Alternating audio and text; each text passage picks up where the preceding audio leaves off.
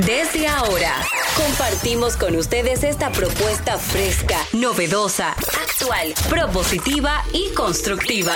El programa donde la radio y las redes sociales se unen para darte la información más completa y diversa.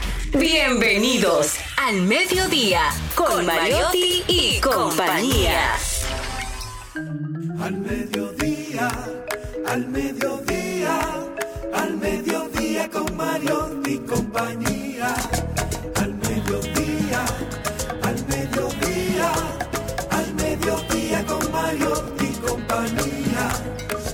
Si tú quieres disfrutar de foros alternativos y de tuiteros rankeados, este programa es tu amigo. Tu revista meridiana para el talento una vía, para radio y redes variadas y con la canción del día. Al mediodía, al mediodía, al mediodía con Mario y compañía. Al mediodía, al mediodía, al mediodía con Mario y compañía. Si tú quieres disfrutar de página para izquierda, en la calle y el hogar, por eso no te lo pierdas. Para que hablemos un poco de salud y nutrición. Vamos allí camino propio de moda y decoración. Al mediodía, al mediodía, al mediodía con Mario y compañía.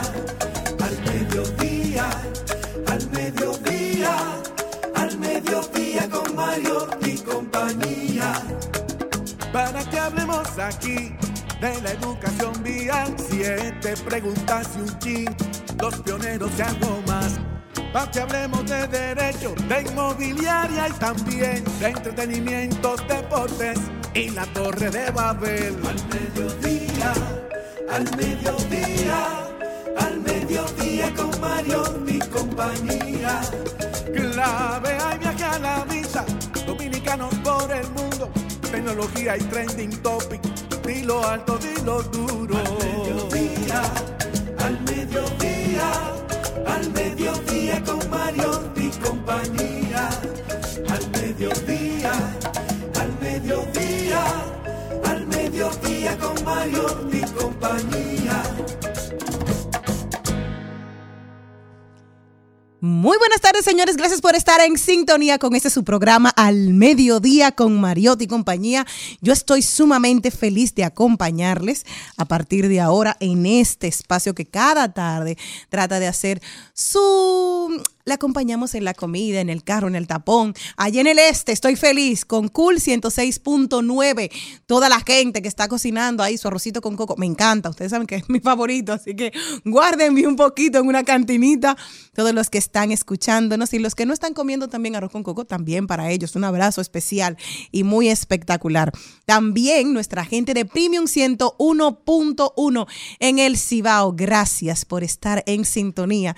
Yo espero que me saquen a bailar mi mi, mi, perico ripiado. Hay algunos que están un poco contentosos en estos días y ayer estuvimos hablando, gracias Malena, eh, por la, por la, precisamente por la por todas las letras que están teniendo, pero yo estoy sumamente feliz de poder compartir con ustedes también a través de Rumba 98.5 y a través de nuestro canal de YouTube. Por favor, acompáñenos por ahí. Estamos transmitiendo en vivo a través de nuestro canal de YouTube al mediodía radio. También estamos en la cuenta de Instagram, Twitter, TikTok. Estamos en todas partes, casi, casi como papá Dios, casi, casi en todas partes. Así que ya saben, hoy 8 de noviembre se celebra el el Día Mundial sin Wi-Fi o Wi-Fi en algunos países, con el objetivo de concientizar a profesionales de los medios de comunicación y organismos ambientales públicos y privados, profesionales y servidores de la salud, así como al público en general acerca del riesgo para la salud que representa el uso del Wi-Fi.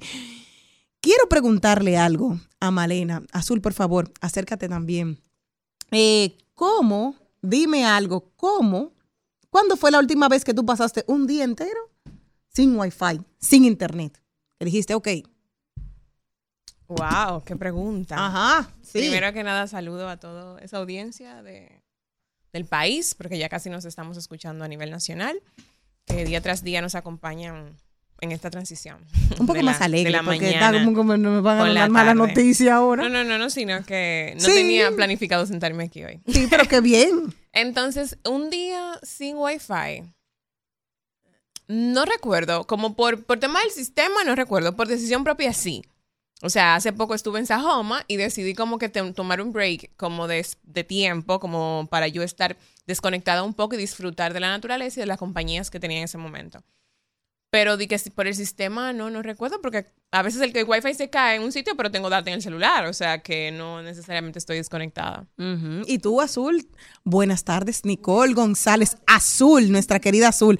Háblame de cuándo fue la última vez que tú estuviste sin Wi-Fi. Seguro en algún rodaje el fin de semana pasado, Álvaro, Álvaro, Álvaro. No sé. Acusen a Álvaro, que vive en Belén con los No, pastores. no, yo no, no, no. Sí, ahora sí. Pero sí me pasó en un rodaje en el que estuve en una loma eh, por Pedro Brán, en la que sí o sí me tocó cero wifi, cero celular, porque la señal cero. No tenían Starlink. Nada. Eh, eh, eh, mira, por, por cosas alternas hemos tenido esa, esa situación. Yo tuve un retiro de la iglesia y nos lo quitaron. O sea, dijeron, miren, lo van a dejar y yo, feliz de la vida, lo dejamos ahí. Y estuvimos O sea, compartiendo, estuvimos presentes. apagaron el wifi. No, nos Todo. quitamos los teléfonos, o sea, porque si estás en ese momento en comunión y estábamos todos con la iglesia, pues detox. estábamos como un exacto, estábamos centrados en lo que estábamos. Claro. Y para mí fue maravilloso. Estuvimos conversando, todo el mundo estuvimos hablando y no, no se cayó el mundo. No, Todo el mundo, el mundo siguió girando, Celina, el mundo siguió girando. mundo ¿Cuándo siguió fue la última vez que tú viviste sin wifi? Carlo Mariotti. Y, ni me acuerdo. Uno, uno no calcula. Ayer eso. cuando se Oh. acostó. No, ni siquiera así. Cuando se fue la luz no había planta. Eso hace muchos años. Sí, o sea, es que mm, tenemos que tener ese día de desintoxicarnos y es realmente para conectarnos Pero el estrés laboral con lo que están día. haciendo. Ok, Exacto. mira lo que Están- pasa. por ejemplo, iba a decir. Es Ah, no, tú- sabes, yo duré sin celular. Cuando se me dio el celular en estos días, yo duré como dos días sin teléfono. Ajá. ¿Y cómo tú te sentías, Carlos? Como en cuero, pero bien. Pero es como tan incómodo estar sin teléfono. al Mira, sí. tú te sientes como que tú te estás perdiendo de muchas cosas. contarle una anécdota. Ustedes saben que la actualización de los celulares y la copia de seguridad se hace a las 2 de la mañana. Ah, supuestamente. Pues dada la, eh, yo tengo los, lo tengo de 12 de la mañana a 2 de la mañana, que se haga en ese lapso. Yo estaba en un compartir y eran como la 1 de la mañana. Estábamos conversando, un grupo de personas, y yo andaba eh, a pie, no tenía vehículo, me fui en taxi. Cuando voy a... Todo el mundo, estábamos Ya nosotros está todos... sonando mal esa historia. Pero espérate, todo el mundo está de que, ah, no, ya no vamos, era la uni algo. Mis teléfonos comenzó, no podía pedir taxi porque tenía la copia de seguridad. La amiga mía tampoco tenía la copia de seguridad. Éramos tres, cuatro, Oh. cinco personas y todos teníamos la copia de seguridad en ese momento. Aproximadamente nos quedamos sin teléfono como 20 minutos. Y nosotros estaban todos-. Todo el mundo estaba como, ¿qué vamos a hacer ahora? Porque No, todo la- el te- todos los teléfonos estaban con la La copia de seguridad definición en del ese momento, momento. equivocado, el tiempo equivocado, todo equivocado. Entonces, Y es que- como es un com- momento muy incómodo cuando tú necesitas tu Claro. celular y no puedes Cuando acceder tú tienes a esa él. dependencia. Oye, Exacto. es incómodo cuando usted va de viaje tú solo. Y cuando tú llegas al sitio que tú vas de viaje y tú estás en el aeropuerto, tú necesitas pedir un taxi, un Uber, lo que sea. Y o la si data no, no, en entra. el idioma, ponte que será el Exacto, caso el tú te fuiste a translate, lo que Francia. sea. No sabes tres cositas. de- Oye, de tú sientes que, el mundo se te, está- se te está viniendo adentro, eh. O sea, tú dices, bueno, y ahora. Bueno, es difícil, ¿Qué pero hago? es, es bueno hacer el ejercicio. Y te digo que en ese momento, cuando entraron los celulares, cuando nosotros estuvimos, que estuve ahí desde las siete y media de la mañana hasta las 4 o 5 de la tarde, eh, el día entero, sí, te entraron todos y cuando tú lo ves, ah, mira, este es el grupo de periodistas, el grupo de periodistas, el- era todo trabajo. Al final, Sí. los que menos se habían preocupado era la familia porque sabían que yo iba para un retiro. Entonces es esa observación de que tú veas, ok, si me desaparezco por redes sociales, por un momentito, por me desconecto del wifi, ¿a quién realmente le voy a hacer falta? Pues a esas personas, acércate de verdad, porque a los otros no le vas a importar. Al final tenía cinco, cinco conversaciones de todo, eran de grupos, de trabajo. Normal. Y la familia, ¿sabe que yo estaba ahí? Pues nadie me, nadie me, me- llamó. Entonces, es eso, saber desconectarnos para conectarnos con nuestro alrededor. A propósito del Día Mundial sin Wi-Fi. Cuénteme usted qué tiene de bueno. ¿Quién? Yo. Sí. Yo estoy bueno. eso está muy Día sin bien. Wi-Fi. Hoy es el día sin wifi, pero también algo que estaba viendo. Hoy tenemos, a Carlos. Carlos no es así. Él es un chico pedí- muy humilde y un chico muy considerado. o sea, Es no el así. personaje. Ese papi Ese es papi Dios, sí. Ah, Papi ¿Cómo que papi Dios? Dios. Eh, les cuento que tenemos Ese una otro. cancioncita hoy de Macaco, un, un cantante Mira, español que me encanta. me encanta Macaco. Macaco me fascina y tiene una canción que dije hoy que mira con la mano levantada, vamos a al pasado adiós, porque muchas veces dicen que la depresión viene porque seguimos viviendo en ese pasado. Entonces hoy eh, me gustó una parte en especial que me encanta de la canción que dice, salté la valla, corrí mil batallas, pero aquí estoy de nuevo. Perdí el aliento, pero no me siento. Busco carrerilla para saltar. Y dice, con la mano levantada, al pasado le digo adiós. Es momento de despedirnos de algunas cosas, así que arrancamos este programa diciendo adiós a todo lo que en su momento hizo daño y a todo lo que nos hace vivir en el pasado. Salta la valla, corrí mil batallas, pero aquí estoy de nuevo. Eh, eh, eh,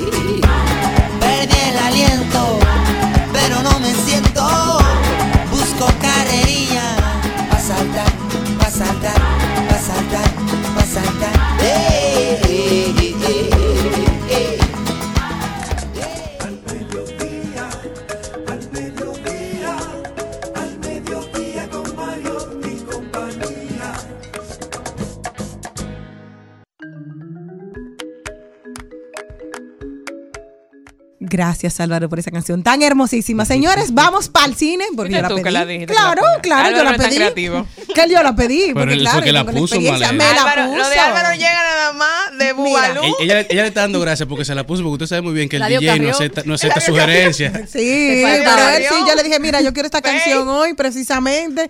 Y que estamos en diciembre, estamos despidiendo el año, estamos despidiendo muchas cosas. Y es un momento de Yo reflexión. te voy a decir la verdad, noviembre lleva una semana y nos metió como 20 Dios días. Y Carey sí. feliz. Santo. Ya estamos, ya llegamos a diciembre. O sea, ya yo estoy casi en la Y fiesta de, de- del Jet Set. Señores, le cuento. Jenny, deja de estar promocionando eso, que va a desaparecer muchísima gente. allá. Pero ven acá, yo no dije cuándo ni cuál es. Hay muchas fiestas en Jet Set. Yo no estoy diciendo cuál. La fiesta en, en, en. Bellavista, ¿cómo se llama este edificio? Siempre hay una fiesta. Ay, para que se te aparezca toda la gente. entonces. En el Caney. en el Caney. Ahí vivo. El Apartamento can. 308 No, del no, Caney. no, le esté mandando En el gente a, en el Caney no son así los no- no le esté mandando gente a Doña Angelita. Les cuento. Óyeme, que hoy tenemos a Azul que tiene un tema sumamente interesante. Los videojuegos que han es. pasado a la pantalla grande. Decisión exitosa o gran error. Yo tengo mis reservas, vamos a hablarlo con ellos. Tenemos el segmento que nos encanta. ya, ya está sugestionando tu segmento. Ay, Solo lo dijo. Deportes con el más buen mozo de los Mariotti. Está aquí, Carlos Mariotti. Una amiga mía me preguntó, dije, "¿Cu- ¿cuál es el más- cuál es el más buen mozo de los Mario? dile a ella que lo que está a la Carlos. vista Oh. no necesitan teo. Cabe duda. Carlos. Y le digo yo, dije, ¿por qué nada más hay dos? No, yo, el papá también está incluido. Él es, yo, no, ok. espérate. Ellos tienen cada uno su, su Miss. Pero ella me lo Don dijo burla. es Miss Vintage. Saludos a Paola, el Mariotti. Vintage, Paola, no me él es. Vintage. No queremos tu, tu audiencia. Óyeme, el Vintage de los Mariotti es Don Productor. El más buen mozo es Carlos Mariotti. Y el más se- simpático es- eso, pero la amiga mía no, importa, pero ya. Lo ahí se lo hay- decimos. hay que ser cosas y repetitivo. eh. Exacto, hay que recordarlo de vez en cuando. El más buen mozo, Carlos Mariotti, para que lo vaya y lo busque en su, en su Instagram. Hablemos de seguro con Osiris Mota que trae qué y cuándo reclamar en mi póliza de vehículo. Tendien- señores, las tendencias, cómo están quemándose las redes sociales. Vayan por ahí, vayan y busquen cuáles son las tendencias del día de hoy. Una que equivale a Shakira, me encanta. Hoy es que yo voy a leer lo que no leí Ay, ay. ayer, lo voy a leer hoy. Veneno, veneno. Dominicanos por el mundo, tenemos este segmento buenísimo, por favor, no se lo pierda. Ámbar Manuela Pagán, maestría en asuntos internacionales con concentración en políticas de derechos humanos y doble especialización en estudios de las Naciones Unidas y tecnología en Columbia University. Ha laborado en el Congreso y para la campaña de diferentes políticos en los Estados Unidos y hoy la tenemos en este programa por esta dominicana que enarbola la tricolor y nos llena de orgullo. Rodaremos por el mundo y también tendremos de invitada a Milcar Gonel y Pamela Gonel. Esa familia se come sabroso. Dos hermanas chef que vienen con el récord Guinness hicieron para el sancocho más grande de la historia que se va a hacer. Así que buscamos establecer el próximo 25 de noviembre en el Parque Mirador del Este. Así que todos los caminos conducen para aquel lado para vamos a comer, oye, 36 mil libras de sancocho. Señores, hay que ir a disfrutar. Que llegue aquí un poquito. Esto y buenas noticias y otras cositas así, así como el más el más simpático de los Mariotti que va a saludar ahora para todo su público que los sigue. Hola mi gente, feliz y agradecido de estar con todos ustedes. Ese fue el contenido. Nosotros comenzamos. Yo te respondo siempre agradecido. Hoy te invito a un blues, pa' que goces tú. Hoy te invito a un blues, como. Suena la trompeta y mi guitarra sonera te invito blues. Yeah, yeah, yeah. En, en Al Mediodía con Mariotti y compañía. Vamos al cine. Vamos al cine. Vamos al cine. Vamos al cine. Vamos al cine. Oye, señores, esto es grande. Estos hombres vinieron hoy, de verdad. Eh, ¿En cómo estará la luna para saber? Azul, cuéntame Re- un un Mercurio, ¿qué? Háblame un poquito de tu tema del día de hoy. Los videojuegos que han pasado a la pantalla grande. ¿Una decisión exitosa o un gran error? Mira, Háblame de y que a propósito de ese tema azul, perdón. eh, Hoy mismo o ayer Nintendo anunció que van a hacer entonces ahora la adaptación de la leyenda de Zelda. Sí, dijeron Que a- eso. a- ahí yo, yo, o sea, con Mario, como que Pero eh, todo eh, es miedo. muy clara la historia. Claro, claro. Pero el mundo de Zelda es como que tan complicado Sí, que, es compli- que me da como hasta miedo esa Imagínate que hay mucha gente que es, o sea, le dicen Zelda y piensa que Zelda es Link. Exacto. Empezando por Es ahí. pensando por Pero ahí. O sea les que fue tan bien es con grande. Mario que es natural que quieran seguir expandiendo Claro. ahora sus videojuegos en el mundo El del asunto Sí, y en con orden de- eso- del éxito de cada franquicia. El asunto con eso es que es algo súper delicado porque tú tener éxito con una franquicia como Mario es un asunto donde tú abordas la nostalgia, hubo una unión de públicos, en realidad si tú llevas a los niños no hay problema si ellos lo han visto o no, o sea, se entiende, es animada, todo chévere.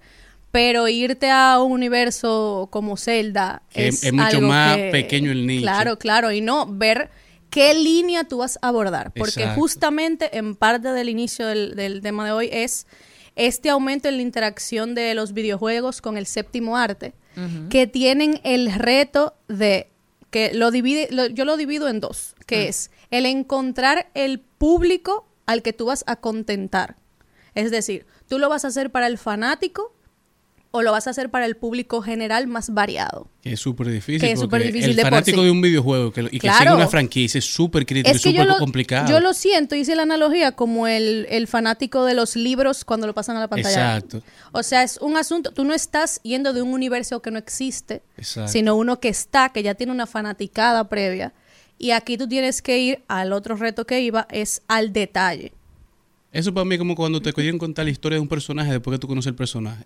Claro. Por ejemplo, John Wick. Ya John Claro Wick tiene sí. toda una historia, una narrativa y cada personaje, Claro. tú conoces cosas de su vida, de su pasado, por lo que te cuentan en la misma película. Claro. John Entonces- Wick tiene a unos altos. ya. Entonces ahora con, con la, con la serie que te están presentando, no, no. pre- te están reintroduciendo personajes y te están variando las cosas, tú digamos que está difícil tú interactuar y conectar claro. porque ya yo lo conozco de otra forma. Claro. Háblame de un éxito grande que tú entiendes un, un- un videojuego que lo llevaron a la pantalla y quedó salvado.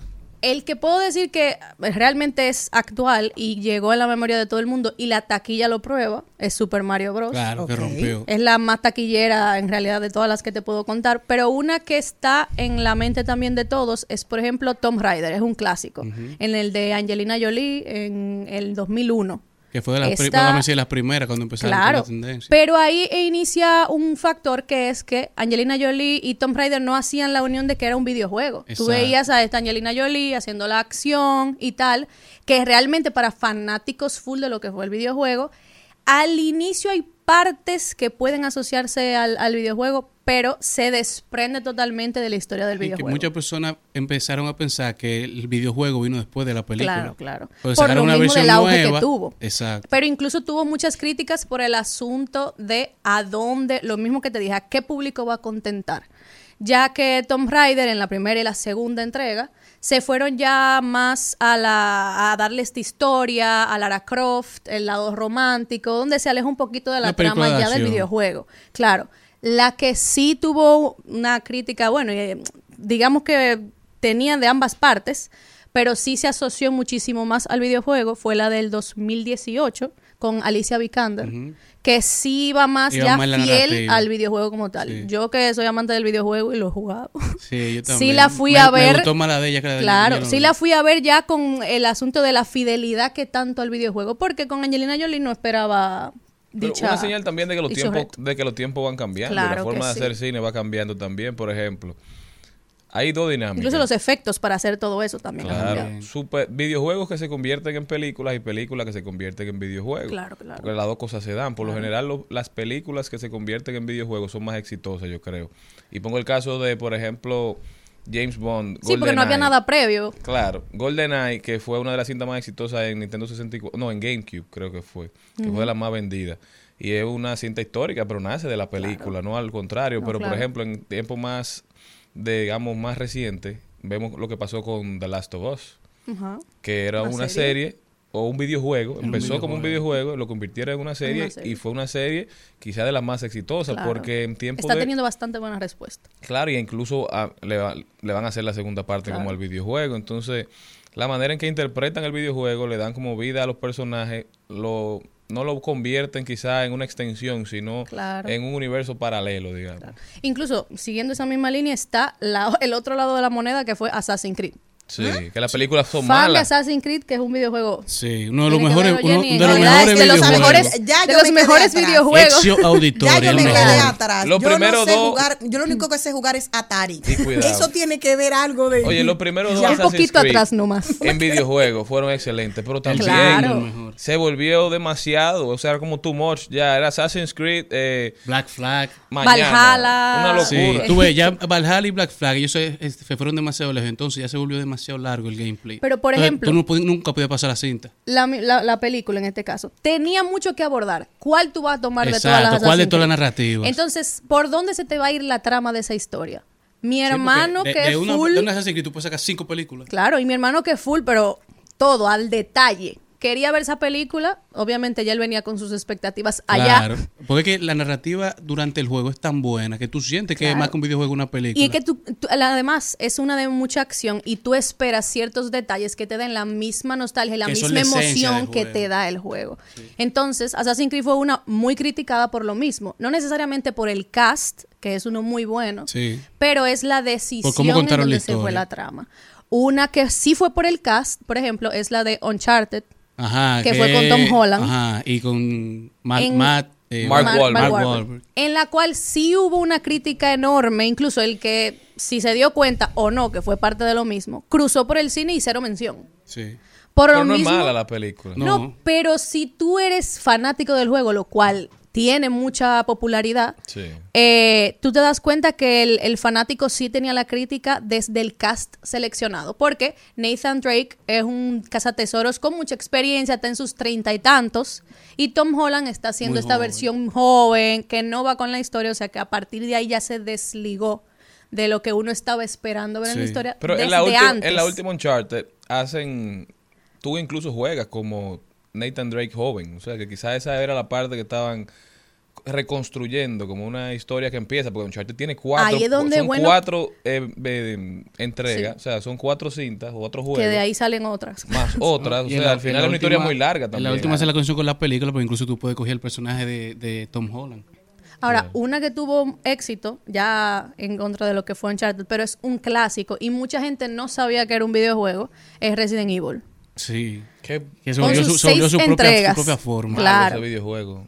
Los primeros dos fueron buenos. Pero Resident Evil, justamente en la primera entrega, ya uno tenía la nostalgia de sí, se parece un poquito más al videojuego y tal, pero ya a lo largo de toda la, la franquicia, ya con Mila Jovovich, tomó ya una historia más amplia, ya que aquí este personaje empezó a tener que sí, más de la trama de todo, cómo fue su pasado, de dónde viene. Final Fantasy también. Claro, Final Fantasy también fue una de esas. Otra que Mortal fue... Yo quería, yo quería preguntarte algo, Charlene, porque hay un público que tiene que estar como yo, Que en no la sabe nébula, nada. En la nébula.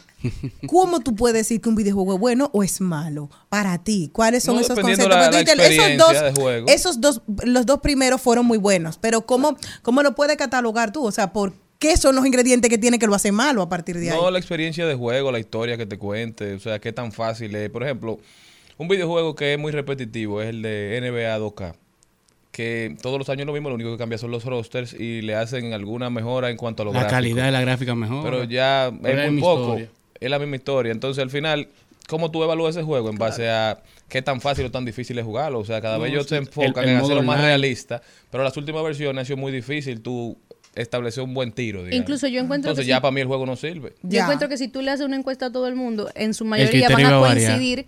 Y va a variar, pero algo que va a coincidir es que tú la- a la gente ya le tiene que vender una buena historia. Para que Sí. tú le emociones y que continúe jugando. y que no sea ni muy larga ni muy corta. Exactamente. O sea, que tiene que ser como un Goku en los... En los Es que, lo, ya es que lo que te- lo que te videojuegos. varía mucho, porque es que el- el Claro. que es fanático de los videojuegos es como la película y como, como la serie. O sea, a ti te gusta la de terror, el videojuego de terror. A ti te gusta la acción, lo que te gusta es la historia, lo que te gusta la investigación. O sea, depende de qué, cuáles son tus gustos. Tú vas a ver el tipo de videojuego y tú vas a determinar si te gusta. Yo Mira- sería una muy buena en ciencia y averiguando quién fue que mató. Mira una que... A ver, sí, mira, entre los que estamos aquí, yo la veo súper evidente que el que lo mató fue Charlie, entonces digo, fue Claro. azul. Entonces ellos se dan, búscalo Club. al contrario. Ella del juego de mesa, club. Club. Ahí Exacto, está, me eso encanta. Sí. ¿Quién- Raro que no le han hecho quién? una película Grand Theft Auto.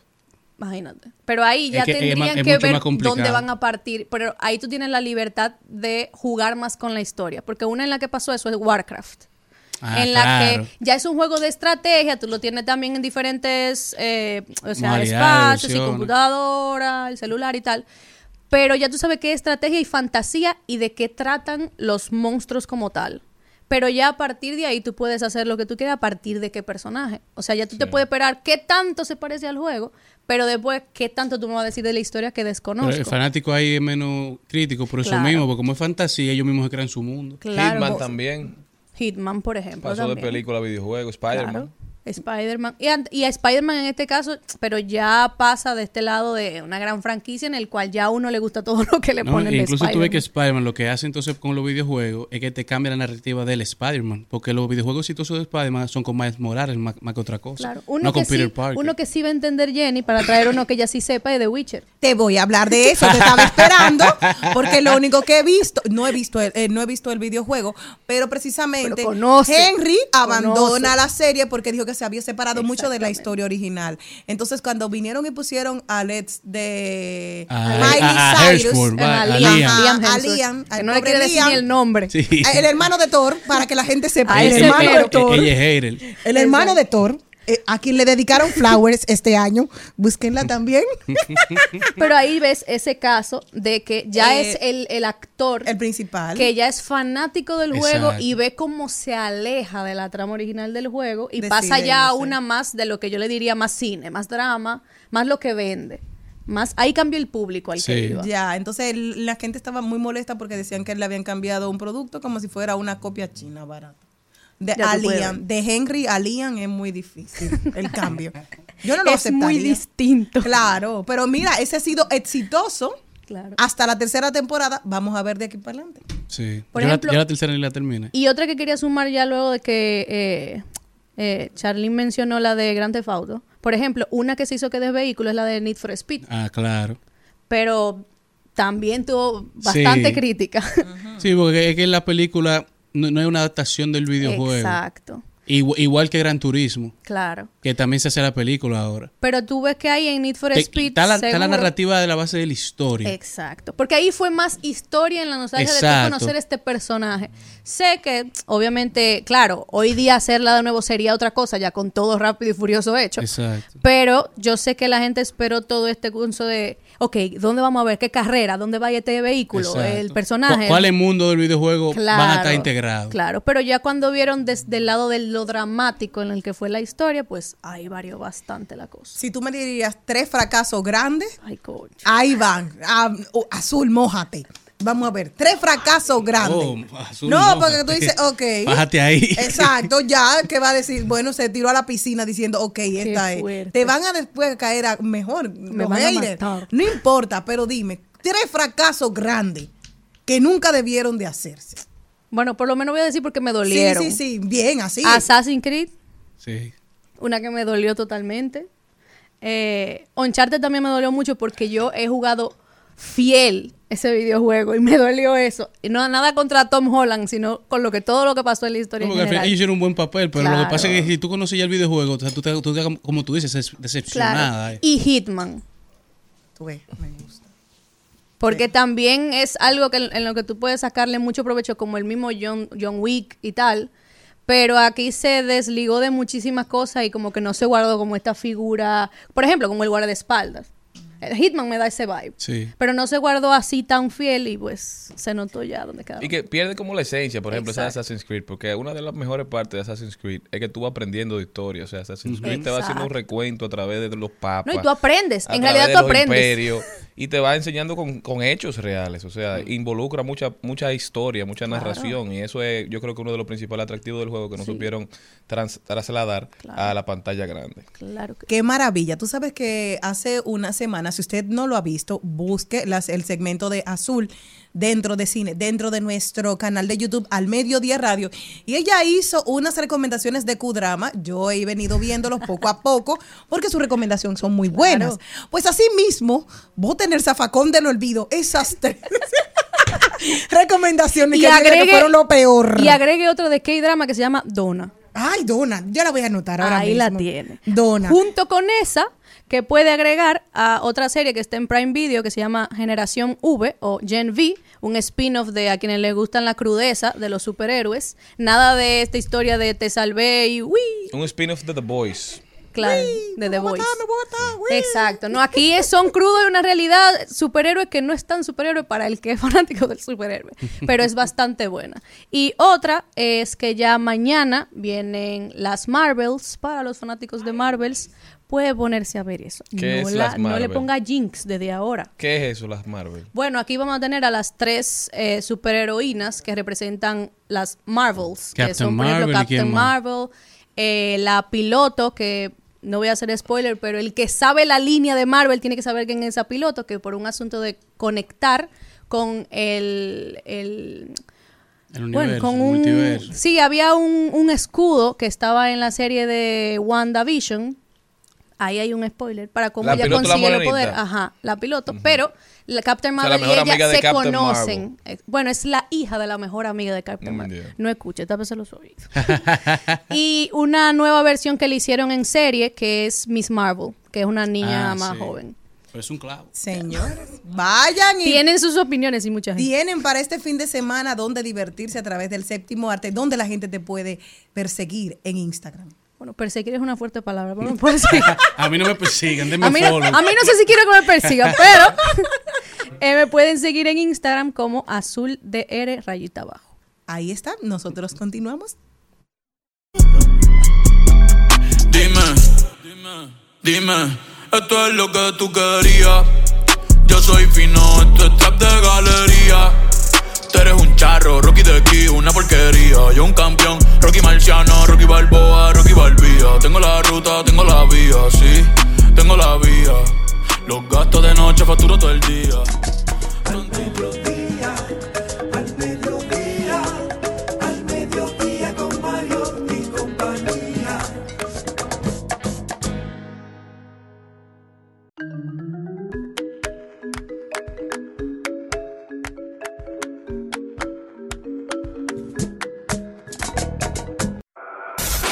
En al mediodía. ¡Ay! Lo dijo. ¡Ay!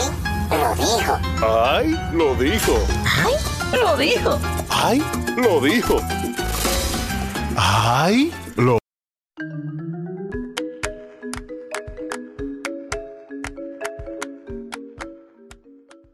Lo Lo malo de estar bueno y de ser simpático, los fans, a mí no se me pega nada, pero así van ellos, levantando pasiones por el pasillo. Pero van a hacerte fiesta en tu casa. Sí, tranquila, no pasa nada. Señores, les cuento que hay rumores fuertes de que Victoria Rufo se está separando de su marido luego de 21 años de matrimonio. que tuvo unos hijos. Hay que recordar que la primera relación que ella tuvo, de cual tuvo un hijo que es José Eduardo Derbez, fue con Eugenio Derbez. En estos días estaba haciendo eh, Eugenio Mira una uno. presentación. Mira, uno sí son tres. Eh, sí, tiene tres, unos mellos. Por si acaso. José Eduardo y unos mellos con Omar, que es su, su actual esposo, y andan diciendo que podría haber luego de 21 años problema y que el matrimonio se está haciendo aguas o se están separando. Entonces, el otro día, Eugenio Derbez estaba en el gordo y la flaca y dijeron, eh, haz esa noticia. Y él dijo, te lo dije. Dice, ay, perdón, me equivoqué, fue un déjà vu que tuve.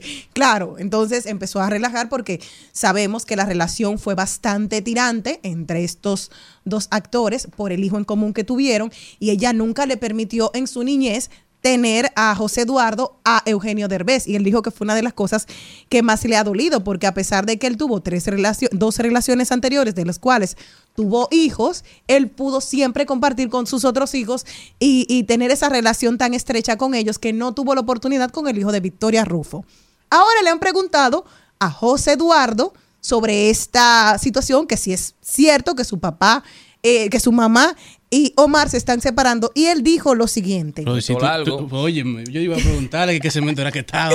El matrimonio, el matrimonio, no duró tanto Había- como ese cuento. Había que dar la intro de la Mi historia. amor, madre. se llama background Es un para buen tú. chisme, Ni una, ni- ni una dedica- ni una dedicatoria en un libro. Biografía que se. Y aquí no había Wikipedia. Eso fui yo. Eso es, ah, señora, yo soy periodista. Brecheo digital. Detalles, El detalles. matrimonio duró menos que esa explicación. Pero ahora tú estás enterado y puedes hablar de lo Eh, mismo. es verdad. Mi cerebro No, pero aguanta dilo, dilo. Di lo que dijo. Le preguntaron a José Eduardo por este rumor y él dijo, si no me afectó que se separara de mi papá, o sea, de Eugenio Derbez, menos de Omar. ¡Ping! Son datos. ¿Y se ha sido? O sea, era- eso era lo que tú querías decir. Exacto. José Eduardo tiene que tener 30 años por lo menos. O sea, ha tenido 21 años de su vida ese señor al lado. Y, y mira lo que ahora, exacto. Por eso es que es fuerte, realmente. Porque ha sido claro. Él tiene 31. Tiene, tenía 10 cuando ellos dos se unieron. Entonces, le dijo, imagínate. dile a tu marido que me suelte. Señores, también lo dice Rosa Montero. Rosa Montero, periodista del País, el periódico El País de España. Dice, nada más falso que dividir el mundo entre vencedores y perdedores. La vida es un continuo de altibajos. Y para más confusión, esos altibajos a menudo se dan a la vez. Es decir, uno puede estar triunfando con sus amigos y pifiándola con su pareja, atinando un pleno en el trabajo y hundiéndose en el trato con sus hijos. Vivir es un maldito lío. Eso es innegable. Pero la buena noticia es que los líos se desenredan, los días fluyen, las cosas cambian y uno siempre tiene la posibilidad y la esperanza de aprender a vivir un poco mejor. Tremenda frase de Rosa. Yo creo que eso es cierto. A veces se nos hace muy fácil dividir entre ganadores, perdedores, entre exitosos y no exitosos. Y eso al final lo que hace es que crea una división y una falta de capacidad de sentarnos en la mesa del diálogo, de ver lo que nos une y no de solamente enfocarnos en lo que nos separa, además de lo que causa eso en la percepción, la autopercepción de los que se denominan o de los que denominamos como perdedores, que en la tiranía del mérito Michael Sandel habla mucho de eso, que dice, cuando tú le dices a un ciudadano, y le quita toda la responsabilidad al Estado, le quita toda la responsabilidad al entorno y tú le dices a una persona, mira, todo lo que tú consigas, todo tu éxito depende de ti, tú eres el único responsable de, de cómo el mundo te trate o de lo que tú puedes alcanzar, tú lo que le estás diciendo a esa gente que por naturaleza, por quizá por el entorno, o quizá también por gran parte de su responsabilidad, por no poder aprovechar oportunidades que la vida le dio, se quedan del lado de el fracaso, de los trabajos que la, La sociedad no valora. Entonces esa gente ya la presión no sale del entorno, ya no hay un bullying que viene de fuera. Esa presión de fuera se convierte en depresión y uno se convierte en su principal enemigo y ahí es que viene esta sociedad de tantas enfermedades de salud mental. Por eso creo que la narrativa de los ganadores y de los perdedores debemos ponerle un fin y empezar a ver las cosas de manera objetiva. Y me acuerdo mucho de una conversación que tuvimos. Que fue rodando por el mundo el tuyo. Lo dice John Chulhan Estaba- también. Ese estaba- el, estaba el mejor ahí lo dijo que se ha dicho en este programa. Señores, y para dos dinamizar. Pero da igualito que el mío, de- pero en la explicación tuya. Claro, claro. No, No, pero yo empecé por ahí lo dijo. no, pero terminaste ayer rodando por el mundo. Exacto. Gracias a toda esa gente que siempre nos da su retroalimentación, que me dicen que les encanta, Jairo lo dijo. De verdad que Bueno. sin ustedes. Le dio un claro a pudiéramos. La familia no cuenta, tú oye. Pla- Platero y yo. Un saludo a mi mamá. Señores, pero para cerrar con ahí lo dijo, vamos a uno Yo con ahí lo dijo. Corto, no, yo te, yo te digo duro diciendo ahí No, no, te dije uno bueno. Yo vengo con un ahí lo dijo preciso bueno. y conciso. Ajá. El que ver. lo dijo fue el guaromántico y yo me identifico. Oye, ay, Oye lo que él dice. de Rosa Exacto. Montero al Eh.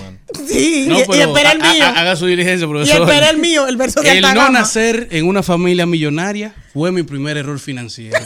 De ahí en adelante, todo ha sido en picada. Comprendo. Es verdad, es verdad. Lo Pero te tengo el último. Óyeme este. Si tu mamá te dice que quiere lo mejor para mí, para ti, escríbeme, que es de mí que te está hablando. Jenny Aquino, ah.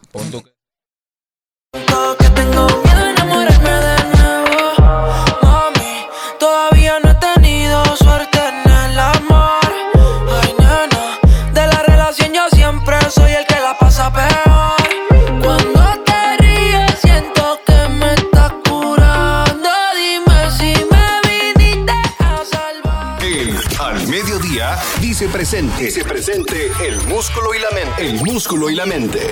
Estamos en deportes.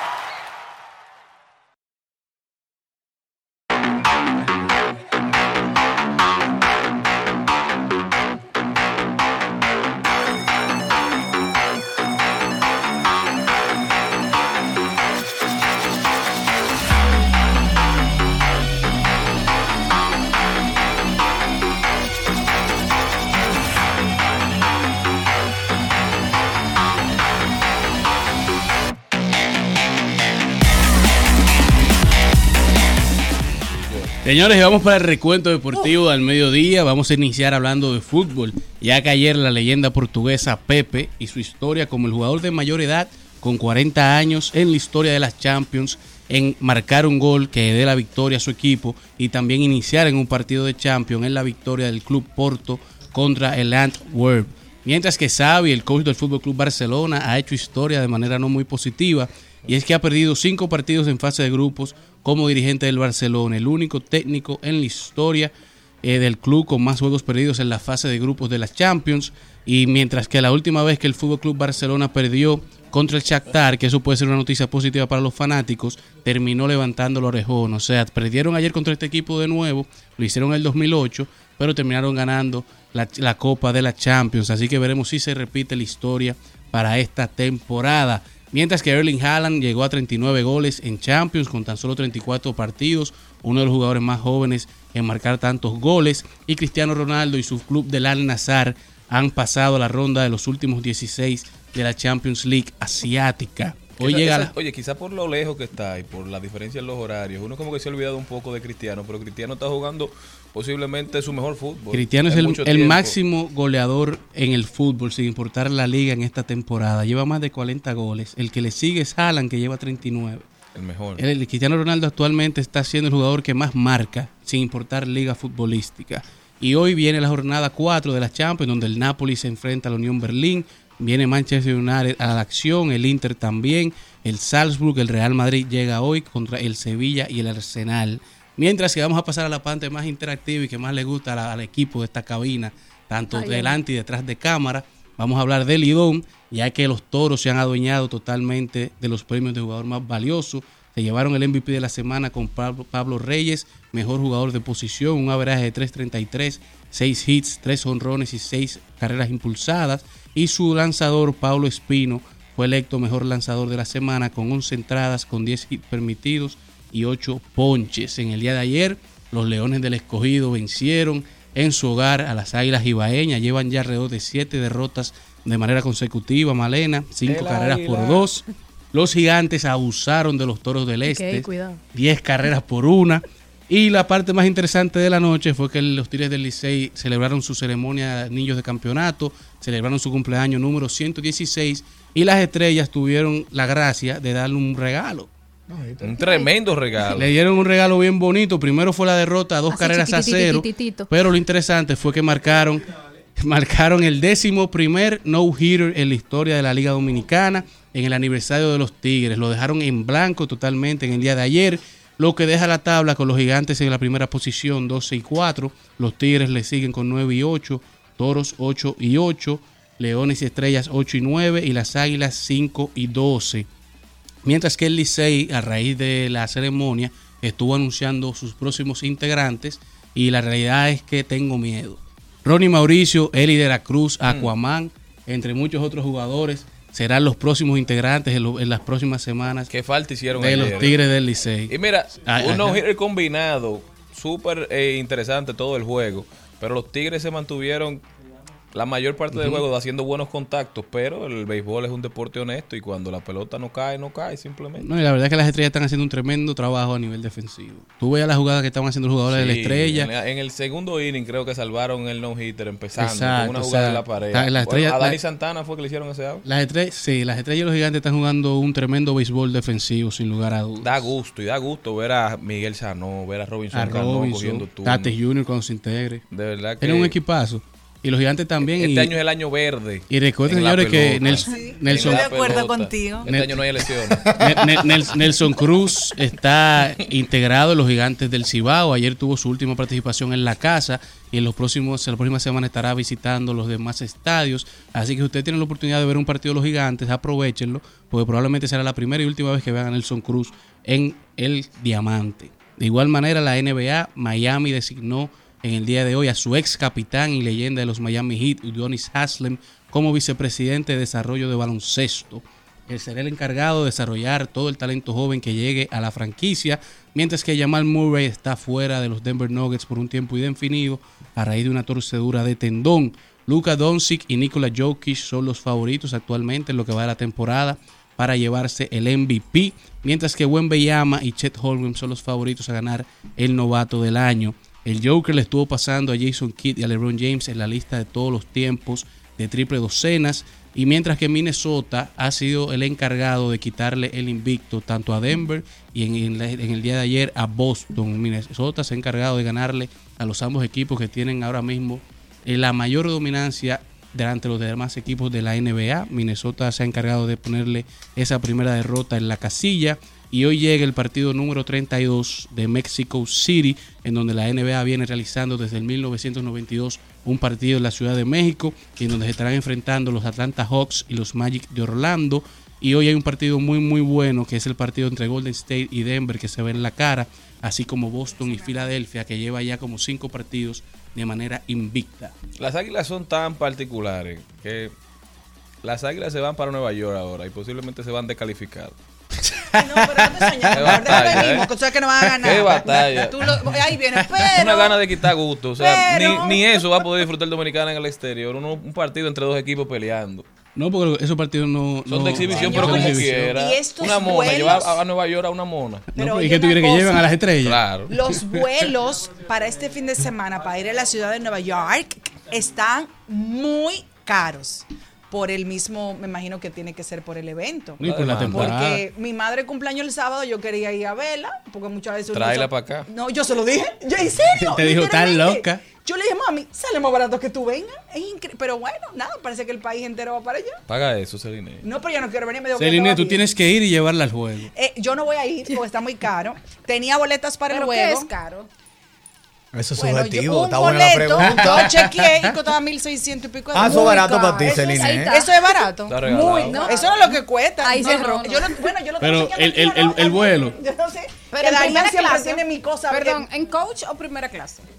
Eh, Ella nada más viaja en primera. eso no es verdad. No, eso no es cierto. Pero- ¿Cómo es que era de- barato? Que no. Era barato. No, no es verdad. Yo primera le dije, mami, bien, ven para acá tú. Viene el viernes y te ves el domingo. Tú quieres traer a Fanny Coach. Esa, no, ella viaja, Fanny, esa sí viaja en primero. Fanny no viaja en Ah, Muchas veces, señores, le voy a dar este truco. Hay pasajes de los de primera clase, no siempre, y más a la ciudad de Nueva York, que usted, cuando le suma el asiento de allá, de aquí para allá, de allá para acá, la maleta, una sola, de aquí para allá, de allá para acá, ahí hay casi 200 dólares. Usted se lo pone al boleto normal y le sale un ticket de primera clase. Y en el de primera usted puede traer dos Celine, maletas. pero ese truco para quién es? Yo tengo que irme en Spirit con una mochila, ¿Y ¿cómo qué? así? Pero te salen muchas. Bueno, si tú no Primera viajas con maletas, clase. si tú no viajas con maletas, no siempre. Yo no digo que siempre es correcto, porque cuando eh, tienes Pero ¿y que en qué aerolínea que tú viajas, Celine? En la- yo busco, yo no, yo me entro a un Yo no sé la buscador aerolínea, pero primera dé- clase. Aquí somos de Wingo y Arayé. Que me dé- Ey, Arayé duro. No. Arayé duro. Yo vivo en. Arayé duro. Yo viajo, yo busco eh, el boleto que esté más barato de acuerdo a la línea aérea. Yo no nada más veo primera clase cuando los aviones entran por adelante. ¿Cómo así? Si se entra por el medio, ya, no, ya no pasa ni primera me clase. entero. Pero nada, aprendan a ese seguro como le enseñó una, una tía y, y funciona. Chequealo tú que Pero viajas ¿cómo mucho a? Estados Unidos cuando vas a ver a tu bebé. Dale a Celine. Llévatelo. Supra, bola aí, brisa aí, hoje a noite é de prazer. Faz o que quiser fazer, pode até subir e descer. No papel, faz assim,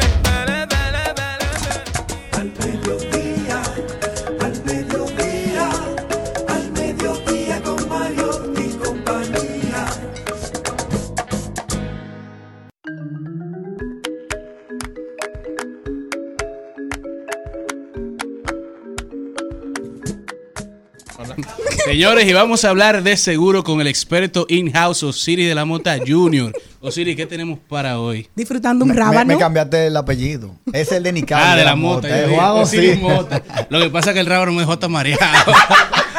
Mira lo que pasa. Celine no come chocolate. Qué rábano.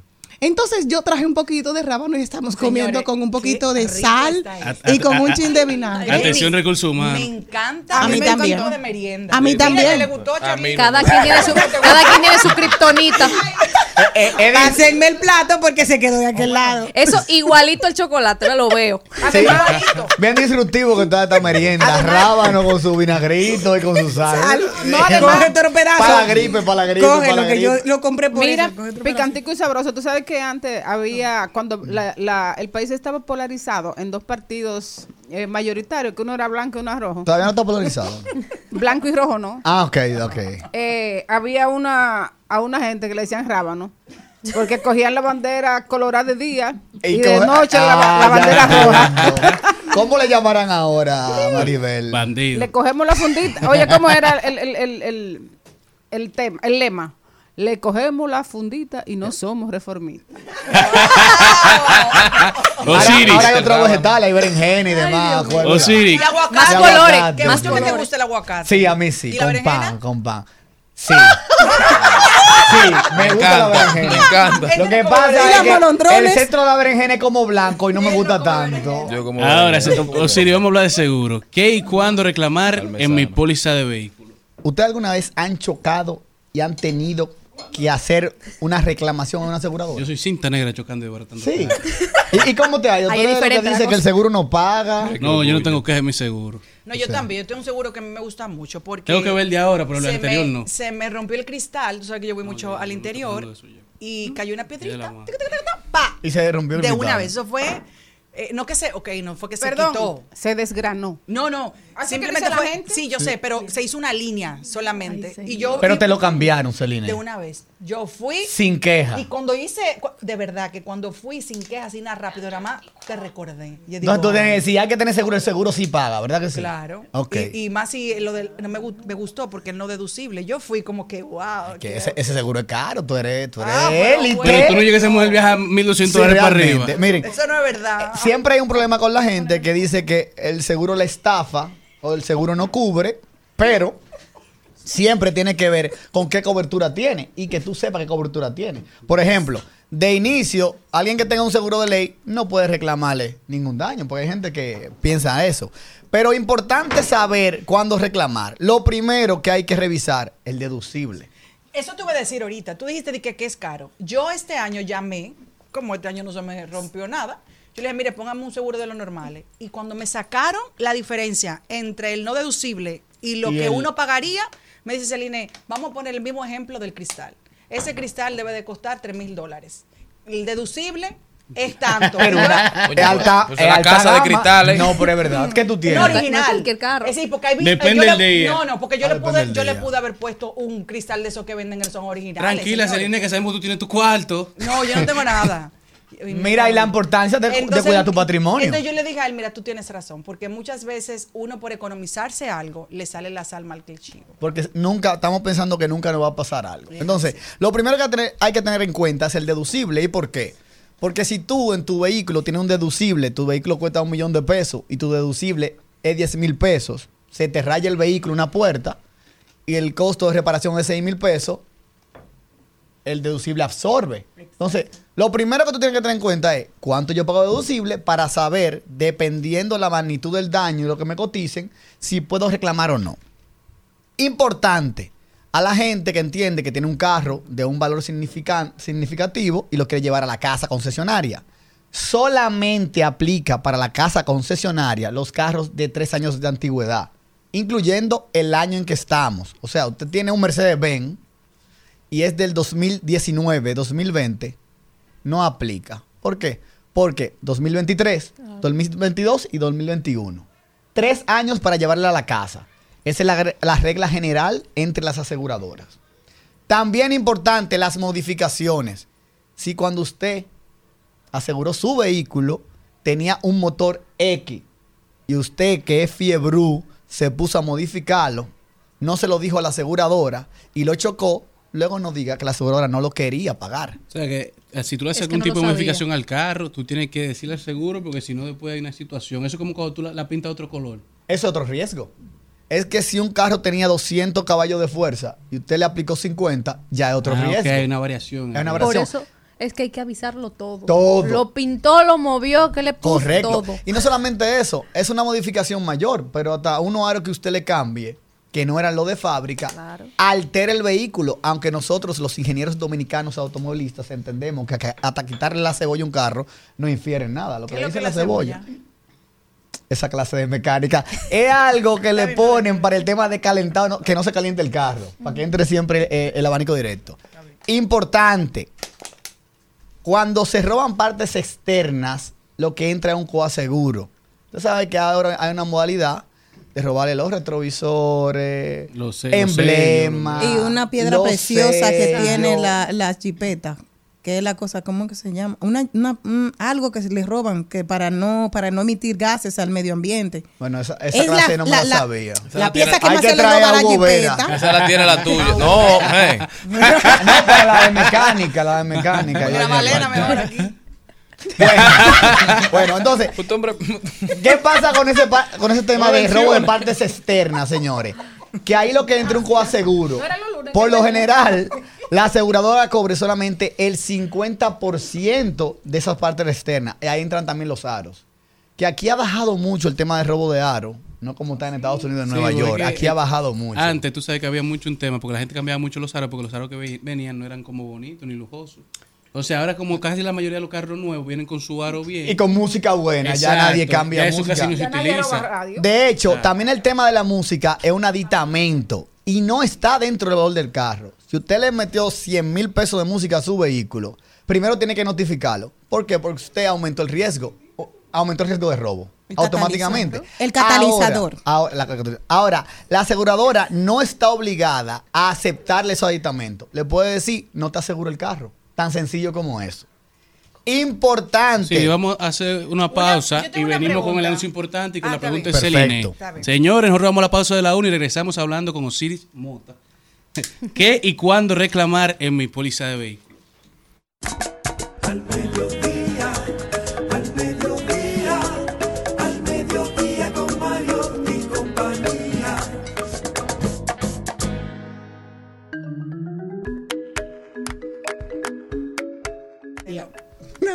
¿Se te olvidó la pregunta? No, imposible. La pregunta que te iba a decir es la siguiente. Hay muchas personas que por las facilidades que tenemos, y vamos a decir, y hay que decir las cosas positivas, ya traer un vehículo, importarlo, hasta uno mismo, uno no tiene que ser experto. Tú te consigues un agente aduanal y tú lo traes. ¿Qué pasa cuando tú tienes ese vehículo aquí? Que muchas casas comerciales, los representantes, te dicen, yo no le voy a dar mantenimiento a ese carro, ni tú me lo traigas por aquí, ni nada. Entonces, ¿qué hacemos con ese vehículo si vamos a tener que ir a un mecánico que no es el autorizado de esa marca X? Y después entonces el seguro me dice, no, porque tú no lo llevaste tal vez a, un mecánico o a un taller que sea del cuidado de ese bebé. Entonces, ¿eso qué hago? No. Para tu tranquilidad, por lo general aquí los concesionarios ninguno tiene un taller propio, subcontratan. Y por lo general, esos talleres subcontratados por concesionarios son de la red de servicio de la aseguradora. Así que tú tranquila con eso. Tú tranquila con eso. Ahora, importante esto que le voy a decir en el caso de pérdida total. ¿Y qué es pérdida total? Cuando tú chocas y el vehículo quedó desbaratado y tú te salvaste y hay que pagarte el vehículo o te lo robaron. Importante que hay productos de seguro, como ustedes le llaman full, que tienen depreciación y ahí vienen las complicaciones. La depreciación puede andar entre, entre un 15, sí, aparte del deducible, pero la depreciación es que quizás lo que más impacta. Porque la depreciación andan entre un 15 y un 24% anual. ¿Qué significa esto? Tu vehículo es de un millón de pesos. Y tú tienes una póliza del 31 de diciembre 2023 al 31 de diciembre de 2024. Chocaste en junio, final de junio. Técnicamente, para hacer un ejemplo lineal, ese vehículo tiene una depreciación del seguro de un 24%. Como chocaste al sexto mes, sería una razón de 2%, me- de 2% mensual. Te van a aplicar un 12% de depreciación. Lo que indica que para pagarte ese millón de pesos, le van a restar ese 12% de ese millón más el deducible. Entonces ahí la gente entiende, no, porque no me pagaron lo que decía. La póliza es, es clara en ese aspecto. Ahora, hay productos que no tienen depreciación. Hay productos como el de Celine que no tiene deducible. Importante para los cristales. El deducible de cristal es mil pesos por lo general, mil pesos mínimo o 10% de la pérdida. Lo que quiere decir que si tu cristal lo van a cambiar y te costó 25 mil pesos, te van a aplicar 2.500 pesos solamente por el cristal. Que eso es importante. Ahí no ¿Cuánto más o aplica. menos un carro de un millón de pesos puede tener una, un seguro sin deducible? Sí. ¿Y cuánto Lo entonces que- sería lo la que- diferencia más o menos? Un No, la, se diferencia? Celine, no es el valor del vehículo, sino es el año. El año es lo que determina si aplica o no para el cero deducible o para tener cobertura full o comprensiva. Ok. Entonces, ahora, ¿qué pasa? Que suele pasar bastante, una práctica que yo no estoy de acuerdo, cuando dos personas chocan, el culpable tiene un seguro de ley y yo tengo seguro full. Te dirá, yo no quiero afectar mi póliza, pues yo no tuve la culpa. Pero ¿qué lo que usualmente pasa en los juzgados de tránsito? Que siempre el juez dice, mira, como tú tienes seguro full, afecta tu póliza y el que te paga el deducible. No, porque yo estoy afectando, yo estoy premiando al que tiene la mala conducta de manejo. Porque, ¿qué pasa entonces con el guagüero? Con el de la camioneta que tiene la defensa. Que como nunca le pasa nada, vive chocando gente. Y esa gente que con su seguro full, con su esfuerzo, tiene que perder tiempo, porque aquí es un tema de tiempo, y afectar su póliza para que luego el asegurador le diga que te va a aumentar la prima por siniestralidad. Ojo, le digo eso, por ley, el que, el, el que hace el daño te tiene que indemnizar. Ahora, ¿qué pasa con eso? Que la ley dice, la responsabilidad de la aseguradora se activa cuando hay una sentencia. Entonces, para yo no perder el tiempo con un abogado y dándole vuelta, ¿qué uno hace? Lo resuelve ahí. Entonces, por eso no vamos a salir de ese Claro. ciclo. Y el malo va a seguir siempre chocando al serio. No va a Pero mejorar. algo, algo también que sucede en muchos lugares, porque a mí me sucedió. En parqueos, dando hacia atrás, hay gente que te choca y se largan. ¿Qué se hace ahí en esas cosas? Porque tú tienes mucho, entonces dice, nadie eh, van y te, y te dicen que, que le, que le disten a tu, que te dieron a tu guagua, nadie te deja un papelito, mira, yo Nadie soy sabe este. nada. Nunca, y nadie vio nada. Jenny, ahí está la importancia de tú hacer tu diligencia con tu seguro full.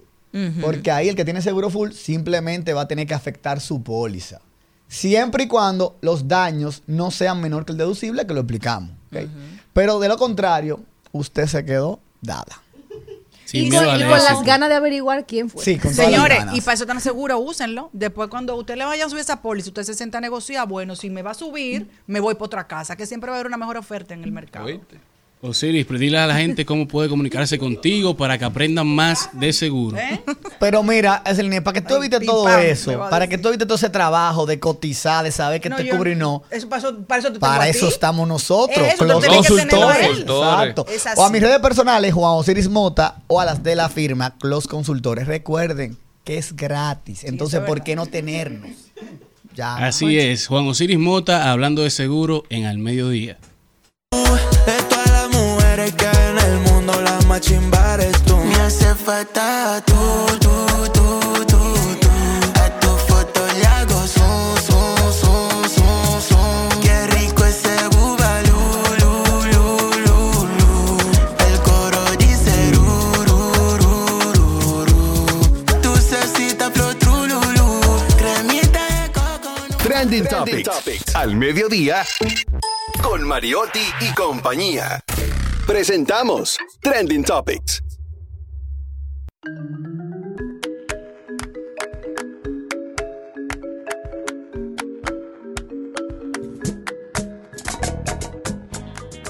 Señores, y una de las principales tendencias en todas las redes sociales desde el fin de semana es el piloto de la Fórmula 1 de Alfa Romeo, Valtteri Bottas. Se encuentra en tierra dominicana desde el sábado y tanto él como su pareja han estado subiendo muchas fotos de todas las imágenes y paisajes la República Dominicana, como así mismo se ha visto con varias imágenes disfrutando de una cerveza presidente. No se ha sacado una presidente de la mano. Oye, su- la, la esposa subió un story que se encontraban en la carretera parados, bebiendo cerveza y comiendo chicharrón. Ahorita está malo y se envenena.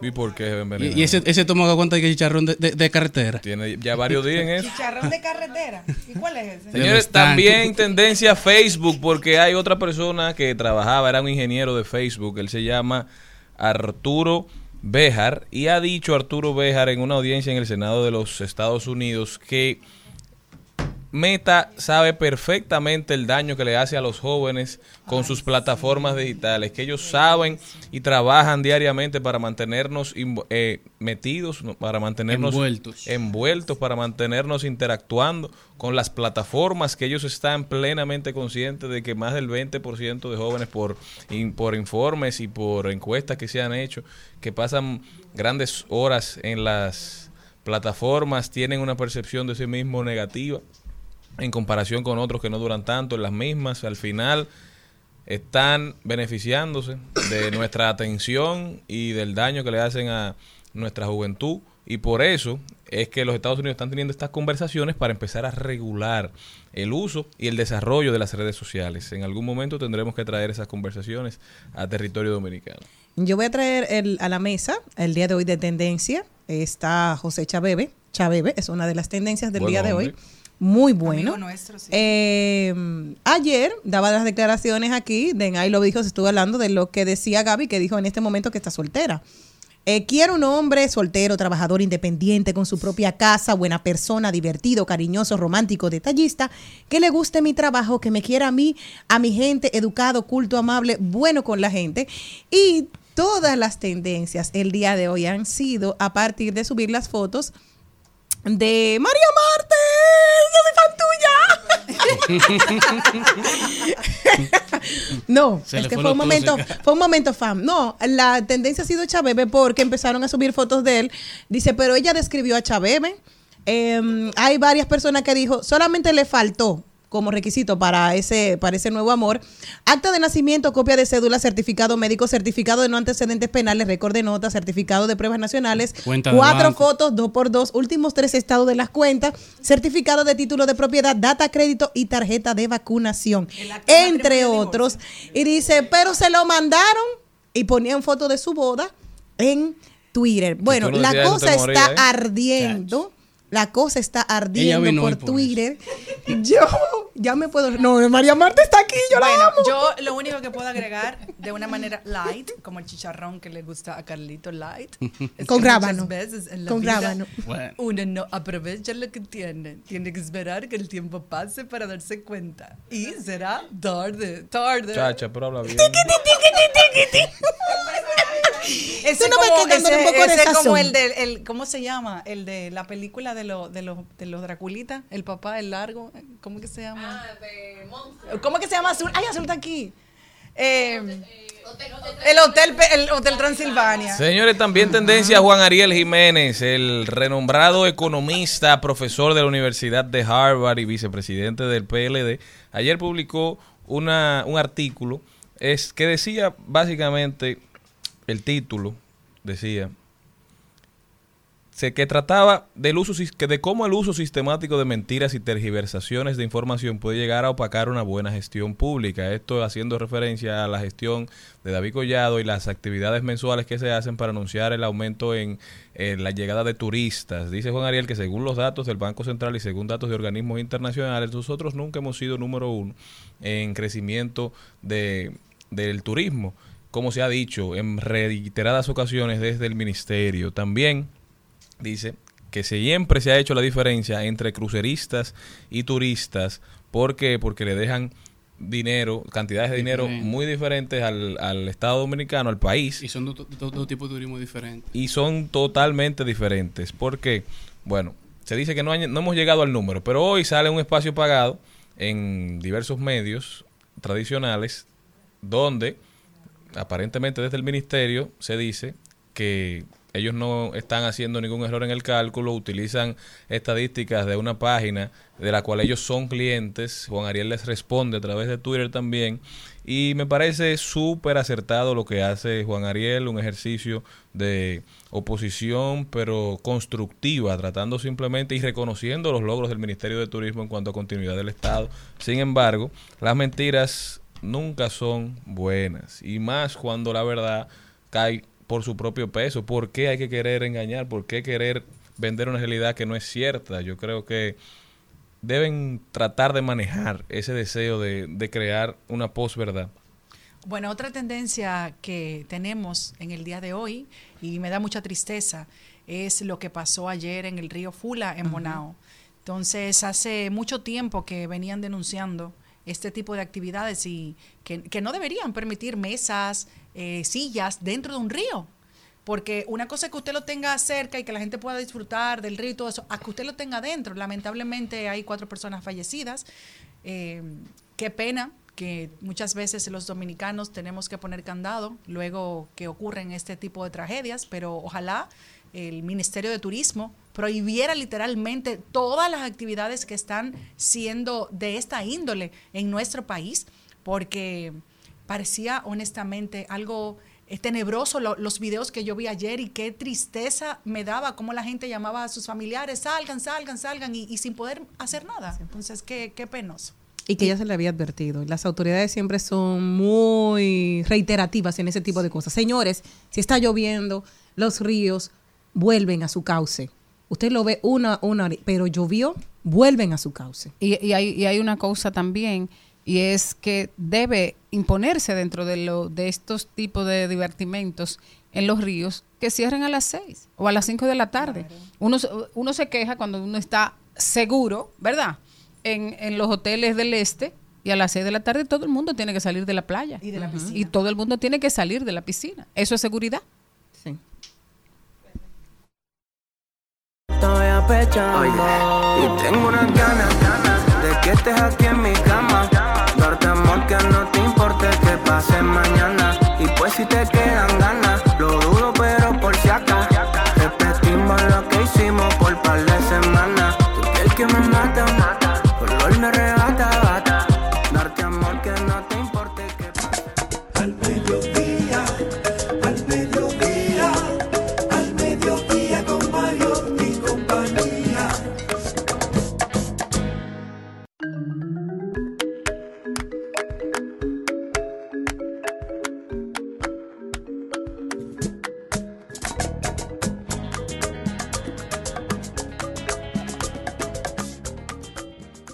Todos.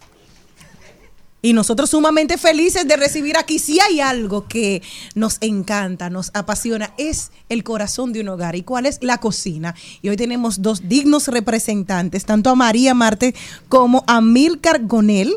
Ambos son chef y vienen a hablar con nosotros de un evento que queremos romper nuevamente, récord mundial con algo sabroso dominicano. Hola, buenas tardes, ¿cómo están ustedes? Bueno, en este caso yo sería el dishwatcher de María.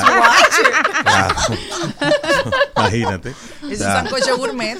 Déjame decirte que anoche cuando llegamos, después de un... Yo tengo siete blogs de ocho aquí, yo digo. Y cuando llegamos anoche, eh, mucha hambre el día entero trabajando.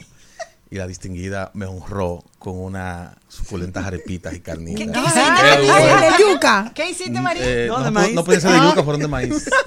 Muy fuerte. Fue a la ¿Saladas o gavette. ¿Tú, tú- tú conoces las croquetas a la gavette? No, mi amor. Pues ¿A la son lo que Pero la gaveta. pueden invitar a No, a la conocerla. gavette. Nosotros vamos. A la gavete. es un momento muy, muy, muy importante porque cuando pensamos en un sancocho, en un gran sancocho, dentro de ese caldero, dentro de ese caldo, dentro de esos víveres, dentro de esos pedazos de carne, está la historia de un pueblo y está la historia no solo del pueblo dominicano, sino prácticamente de todos los pueblos que, que vivimos la experiencia del colonialismo, que vivimos la experiencia del mestizaje Y qué mejor mestizaje, qué mejor representación de la identidad dominicana que un merengue. Oye, que un merengue sí, pero con, con sancocho. Mira, hay, hay una, una- una cosa importante relacionada con esto eh, que estaba pensando en las dos condiciones de ustedes y me gustaría que, que, que me respondieran.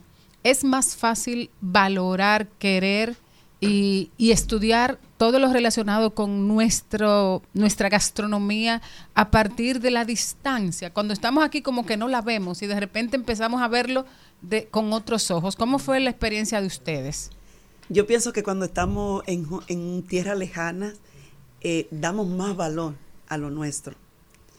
Eh, siempre echamos de menos lo, lo que hacíamos aquí, lo teníamos delante y no lo veíamos ni siquiera. Entonces le, echábamos, le echamos más de menos cuando estamos fuera de aquí.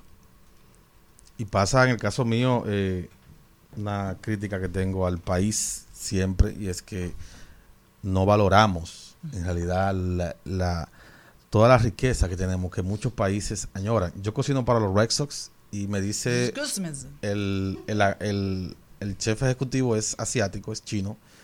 Me dice, wow, los gringos se están comiendo toda la comida tuya. Asombrado el Y tío. Yo, como que no, como que no, y después como que caí. O Es lo sea, que te quería decir. Y el tipo estaba concentrado y midiendo por qué se estaban comiendo la comida a mí, no la de él. Ahora yo quiero saber algo. ¿Qué tú te llevas de aquí? Háblame de verdad. O sea, tú De te llevas ajicito, ajicito gustoso, la canela, la malagueta. No, es que el- O háblame un ching, ¿de qué tú te llevas? Él Porque tenía claro. 20 Yo tenía 20 años que sin venir a. República Imagínate. Dominicana. Pero ¿qué, ¿qué tú te llevas de aquí? Pues a mí no me gusta quedar con nada. es lo primero. Y Yo ni- cuando yo viajo, cuando viajo es una mochila o escondido, porque la gente empieza de una Sí. vez, llévame, bueno, mira, la pastilla Hay que tengo de la dulce. fulano. No, a mí no me gusta quedar con nada. Yo creo que tenemos que, y es parte de lo que, y María me puede eh, decir si estoy equivocado, que estuvo en España. Eso es parte de la fusión, eso es parte de, de llevar tu gastronomía a otros países. Si yo todo lo que voy a hacer fuera del país tengo que llevarme un ingrediente de acá, pues como negocio comercial voy a fracasar. Entonces, Claro. ¿cómo nosotros interpretamos nuestra gastronomía desde otros pueblos con ingredientes que el cilantro no sabe igual, el, el orégano tal vez no sabe igual? Pero ya, gracias a Dios, en Estados Unidos por lo menos, conseguimos una cantidad grande de productos. Cuando hicimos el, el récord del mangú, nos llevamos de aquí la cebolla, la naranja agria, los plátanos de tamaño, 5.500 plátanos prácticamente. Sí. No nos llevamos la sal porque allá tenemos Sí, sal. esos plátanos saben igual. el agrio de naranja llevamos de aquí. Eh, No, nos patrocinó una empresa con el salami, eh, que los huevos, fue un tregolpe a partir de que, de que estableciéramos el nuevo récord. Entonces fue un tregolpe con la creatividad de Pamela, eh, de María y todo el equipo de creatividad. Y yo creo que sí, interpretarlo con lo que tenemos fuera, pero también parte importante de lo que vamos a hacer con este sancocho es, señores, tenemos que llevar nuestra gastronomía a otros países. Es la única manera de que nuestra gastronomía pueda crecer y avanzar. Si seguimos haciéndolo para nosotros, nadie nos va a conocer a nivel gastronómico. Pero Yo- hay, un, perdón, hay un problema ahí y es que ni siquiera aquí, o sea, los restaurantes no sirven nuestra comida, nuestros hoteles no sirven nuestra Bueno, gracias comida. por tocar el tema. Yo no puedo estar dirigiendo esta entrevista, tienen que hacerme preguntas, pero... Y cuando yo- ponen restaurante típico dominicano, que No, no, no, la no, gente yo- no va. Aquí hay un desastre en ese tema. Y te No, lo voy a decir claro y pelado. O comida sea, también. aquí estamos más enfocados en que la gastronomía peruana, que la española, que todo. Mexicana. Señores, aquí no hay donde comerse un buen arrocito con habichuela al mediodía. O sea, decente, vamos a decir. Exacto. Como me decía una persona el otro día, mi nivel, yo no tengo culpa de mi nivel. Si yo puedo viajar en avioneta, yo estoy acostumbrado a eso. Eso es normal para mí. Entonces aquí hay personas que son millonarios que quieren comerse un arrocito con habichuela, ¡Que un le mondongo, un mangú. A todo el mundo le gusta. Pero es difícil conseguirlo. Y también la calidad en lo que estemos haciendo localmente. O sea, Nosot- te voy a decir verdad, A mí me gusta más la comida de Washington Heights dominicana que la que he probado aquí.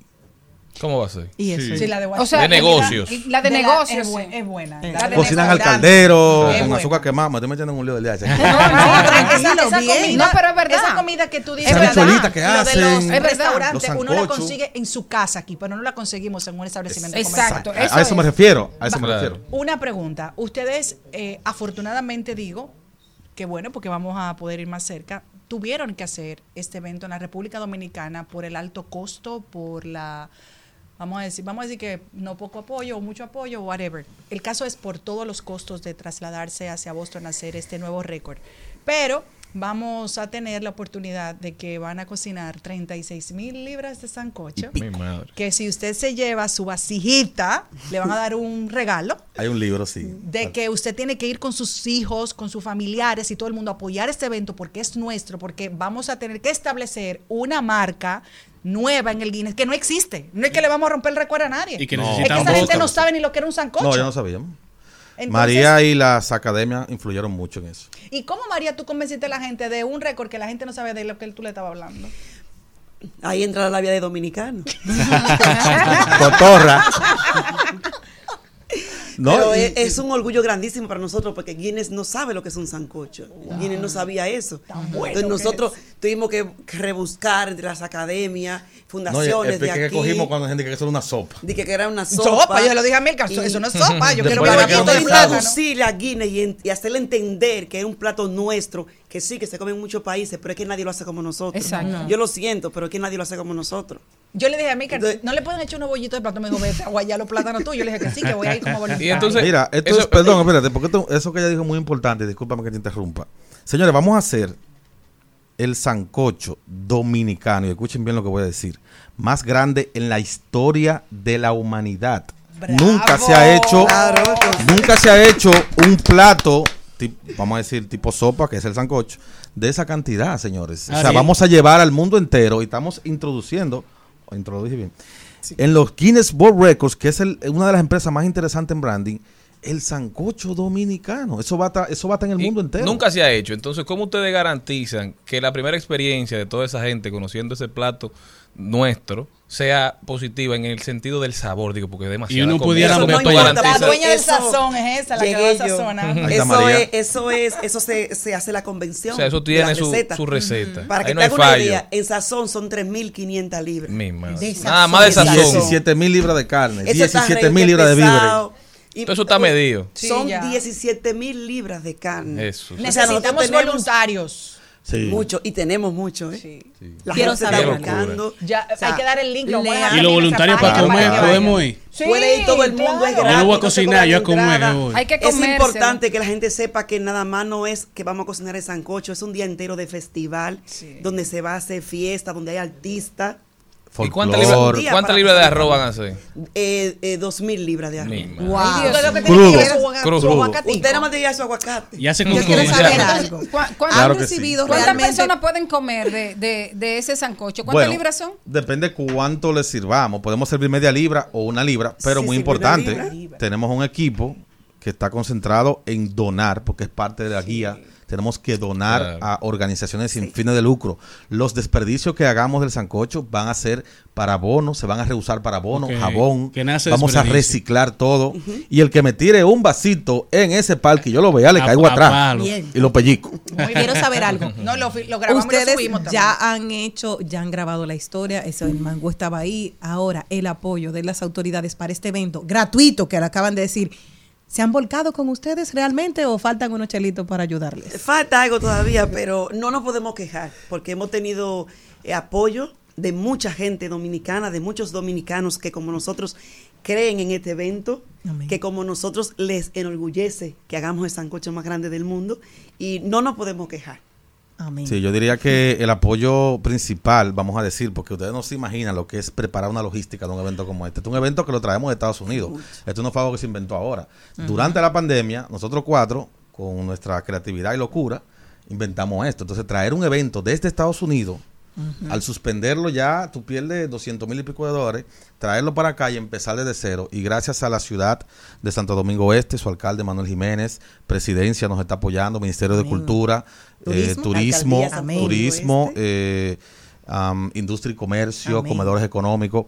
Claro, no todos son apoyo económico, pero son apoyos que significan dinero. Que al Claro. final del día el presupuesto está, digamos, en un 65%. Si Por seguimos ejemplo, trabajando. comedor económico le El va a dar los arroz. calderos. El arroz, no, No, el arroz. va a cocinar el arroz y nos va a dar la comida para todos los voluntarios Fíjate, desde el un gran 15 aporte. hasta el 27. Eh, Eso es mucha, muchas porciones. ¿Y ¿Cómo ustedes decidieron el tamaño? Porque si no hay un récord previo, al final Guinness les exige un, un tamaño de- eh, determinado o eso fue Ahí simplemente... caímos en un gancho. porque- Ahí sí nos jodimos nosotros mismos. Pero, pero lo importante de esto es que al tú querer establecer un récord, tú pones la cantidad. Claro. Entonces, la cantidad que nosotros hemos puesto y la que con Dios delante vamos, vamos a romper Cuidado. es para que no venga otro detrás y lo haga tan Claro. fácil. ¿tú ves? Sí, sí, sí, sí, porque venga un colombiano a hacer su Sí, hallazgo. pero mira qué interesante lo que dice la chef. Y también Guinness no es estúpido. Eh, Guinness, porque mucha gente ha hecho cosas no, pa- no autenticadas por Guinness. Se hizo Claro. algo en Venezuela, aquí mismo. eh, Aquí en tenemos a Carlos Silva, el sí, pobre. Entonces, No, pero no han sido no han sido autenticados con una guía.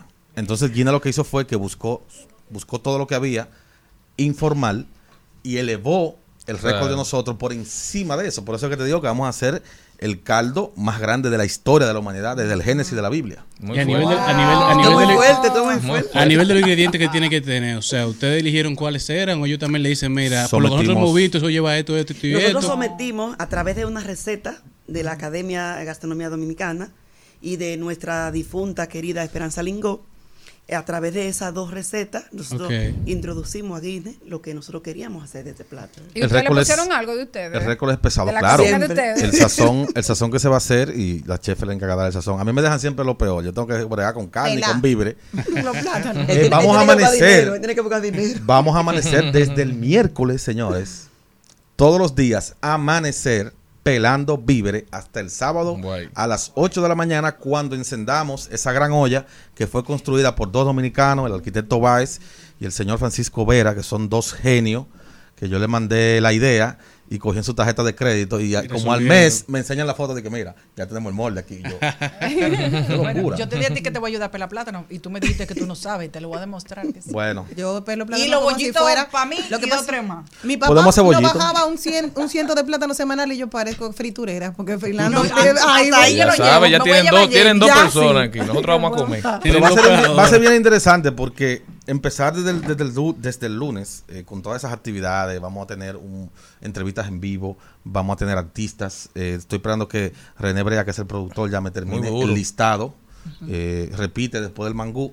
Y René me dio mucha, y siempre lo digo, me dio mucha calma porque yo pude concentrarme con mi equipo en establecer, bueno, en ese caso romper el mangú. Y él se encargó de toda la otra parte con el equipo que, que teníamos. Entonces es muy gratificante cuando tienes una parte que hace su trabajo y nosotros nos concentramos en cocinar, que es lo que sabemos. Eh, me gustaría saber, por ejemplo, ya ustedes tuvieron la experiencia del mangú y tienen ahora la del sancocho. ¿Qué le deja a, a ustedes como chef y qué le deja a la República Dominicana como, como país una experiencia como esta? aparte del gran sabor de boca que nos deja, es un orgullo para nosotros como cocineros, eh, como, como chef, como se le quiera llamar, decir nosotros tenemos un récord Guinness. ¿Por qué tenía que tener Despierta América el récord Guinness de- del mangú más grande del mundo? Claro. Cuando es una cadena mexicana que ni siquiera plátano en México se come. A nosotros no nos daba la gana de que ellos tuvieran ese récord, nosotros lo quitamos. Y el año que viene venimos con otro récord Y que no lo vamos a solamente eso, ahora. agrego a eso que, como lo sigo diciendo, los puntos se unen del futuro al pasado. Tal vez ahora no se va a ver en sí el efecto que va a causar ya tener dos récord Guinness en el libro eh, de comida típica dominicana. Señores, todos los caminos conducen a un sancocho aquí. Entonces, tal vez ahora no se vea mucho, pero nosotros como chef es un orgullo representar nuestro país en otras aguas, en otras fronteras. Y nuestra meta también es que nuestros amigos chefs internacionales interpreten nuestra gastronomía y empiecen a eh, versión. Claro. y a fusionar nuestra comida con otras culturas, que es lo que ha pasado con la italiana, japonesa, peruana, mexicana. Increíble lo que pasa en Oaxaca. Lo estaba comentando con Celine el otro día. So, Ayer yo creo que era ayer. No, tengo que ser el otro día porque no sé cuándo que sale. Ay, sábado. Por favor, Mira, ya me acabo de registrar. Muy fácil. Muy fácil. Muy fácil. Lo acabo de hacer en menos de un minuto aquí, entonces vamos a Flavor. link para que usted lo haga. Yo me puse del miércoles como voluntario. Wow, qué honor, bien. un honor. Y Pamela, a la apúntala que después no puede a salir la corriendo. niña que tiene que ir a pelar plátano. Le dije Pues sí. sí, me dijo que sí, me acordé. que- Y hay, hay- hay muchos chefs también que se han acercado, que quieren participar. Sí, bastante. Sí, yo creo que Tenemos- tenemos como 200 ya. Sí, ya, bueno, voluntarios tenemos 400 y tanto ya de voluntarios Tenemos- y hay un montón de chefs que quieren eh, apoyarnos y nos van a apoyar, así como lo hicieron también en Y de Nueva los dominicanos de aquí, de los, de los que andan en la candela, Martín Omar, Sí. Carolina Arias, el chef Pablo, eh, de Ado, Ado Chef. Jacqueline Enrique, acabo de hablar con ella, Ado Chef, el señor Alejandro que está apoyando el evento. Interesante lo que está haciendo Ado Chef. Fue a las universidades de gastronomía y le está dando crédito a los estudiantes que sean voluntarios. Qué chulo. Entonces Sí. es una motivación extra apoya, para que claro. ellos también apoyen. Qué chulo. Por favor, reiteren el llamado. ¿Cuándo, cuándo, dónde, a qué hora, qué día tenemos que ir a disfrutar de ese sancocho de mano de ustedes y de corazón dominicano? invitar a todo el pueblo dominicano, a todos los que tampoco son dominicanos, que nos acompañen este 25 de noviembre en el Parque Mirador del Este y ahí estaremos estableciendo el récord Guinness del sancocho más grande del mundo. Antes de nada, ustedes me comentaban ahorita que hay un, un acento que tiene que ver con la conmemoración de ese día de la no violencia contra la mujer. Sí, parte del acuerdo que tenemos con la alcaldía y con el Ministerio de Cultura es conmemorar un día tan importante sin perder de balance lo que es el festival, pero también entendiendo que los 25 de noviembre pues hay muchas actividades. Yo creo que la mujer, en mi caso, eh, representa algo muy bonito, muy respetado. Mi equipo completo son 90% mujeres. So, yo hago mucha liga con mujeres. Amo las mujeres. Mi esposa es una mujer tremenda. Todo lo que tengo se lo debo a ella. Y creo que hacer un llamado, no solamente, o sea, no queremos exponer mujeres que han sido violentadas, no. Queremos que esas que no han sido violentadas den una voz de alerta para que otras no pasen por un daño tan grande, traumático, familiar, con hijos y de todo que pasa en muchísimas familias machistas que hay todavía en, en el mundo entero, digamos, porque aunque se celebra la, la, aunque se conmemora la muerte de la hermana Mirabal en el mundo entero, hay mucho tipo de violencia, verbal, eh, física, Psicológica. eh, psicológica, hasta mirándola. No. Tú sabes, todo eso tenemos que trabajarlo, porque yo creo que Y- y eso- yo, en mi caso, sin mi esposa, yo estuviera fregando plato en Estados Unidos, sin papeles todavía. Exacto. Y hay que decir también que esa conmemoración es inspirada precisamente por las hermanas Mirabal. Claro que sí. Es tan así que hay un montón de, vamos a hacer un montón de donaciones y entre ellos está en Ajayo Mujeres. y van a participar de cier- en cierto modo mínimo comiendo el sancocho que haremos. Y también queremos hacer un llamado a todas esas mujeres valientes que quieran apoyar, influencers o como lo llamen, que quieran ir ese día. Va a ser entre 12 y 2 de la tarde más o menos la conmemoración. Que nos quieran apoyar y quieran pues dar Ser su parte. voz, ser parte de este gran homenaje a las mujeres para que no sean violentadas. Muchísimas gracias, mi gente, de verdad. Repetir el día, 25 de noviembre. 25 de noviembre en el anfiteatro Luisito Martí, creatividad por todos los lados, en eh, Santo Domingo Oeste, este 25 de noviembre. Desde el público puede llegar desde las 10. Tendremos, muy importante, eh, la Policía Nacional estará dando su servicio para que todo sea seguro, eh, para que las familias estén bien. Tendremos comida, tendremos bebida y muchísima gente entretenimiento que vamos a tener y pueda disfrutar y ver el proceso señores, de, de uno de los eventos que va a marcar la historia gastronómica de la República Dominicana. Ya Ay, Dios mío, se me olvidó una cosa. El sancocho va a ser de siete carnes. Sí. En tu cintura, en tu cintura, cuando tú lo mueves, tiembla la luna, cuando tú lo bailas, tiembla la luna.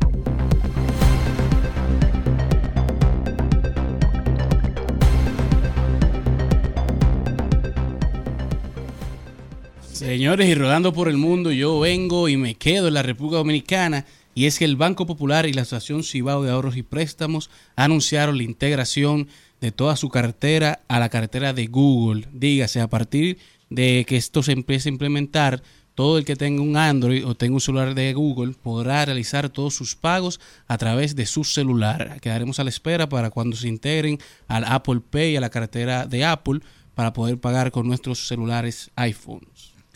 Me voy hace unos días para África y es que Mr. Beats es uno de los influencers más importantes actualmente en Los Estados youtubers. Unidos, eh, de youtubers, gracias. Está, se fue a ayudar a medio millón de personas construyendo 100 pozos de agua para que ellos puedan tener agua potable. Entiendo que estas son las medidas que se tienen que hacer como influencers. Si usted quiere de verdad ayudar, usted puede transformar el mundo con el impacto de llegar a tantas personas y de sumar voluntarios y que sumando manos todos podemos cambiar el mundo. No se tienen que no se necesita grandes cosas, se necesitan grandes voluntades y manos unidas que quieran trabajar. Así que yo celebro esto. Señores, y nos vamos para la frontera.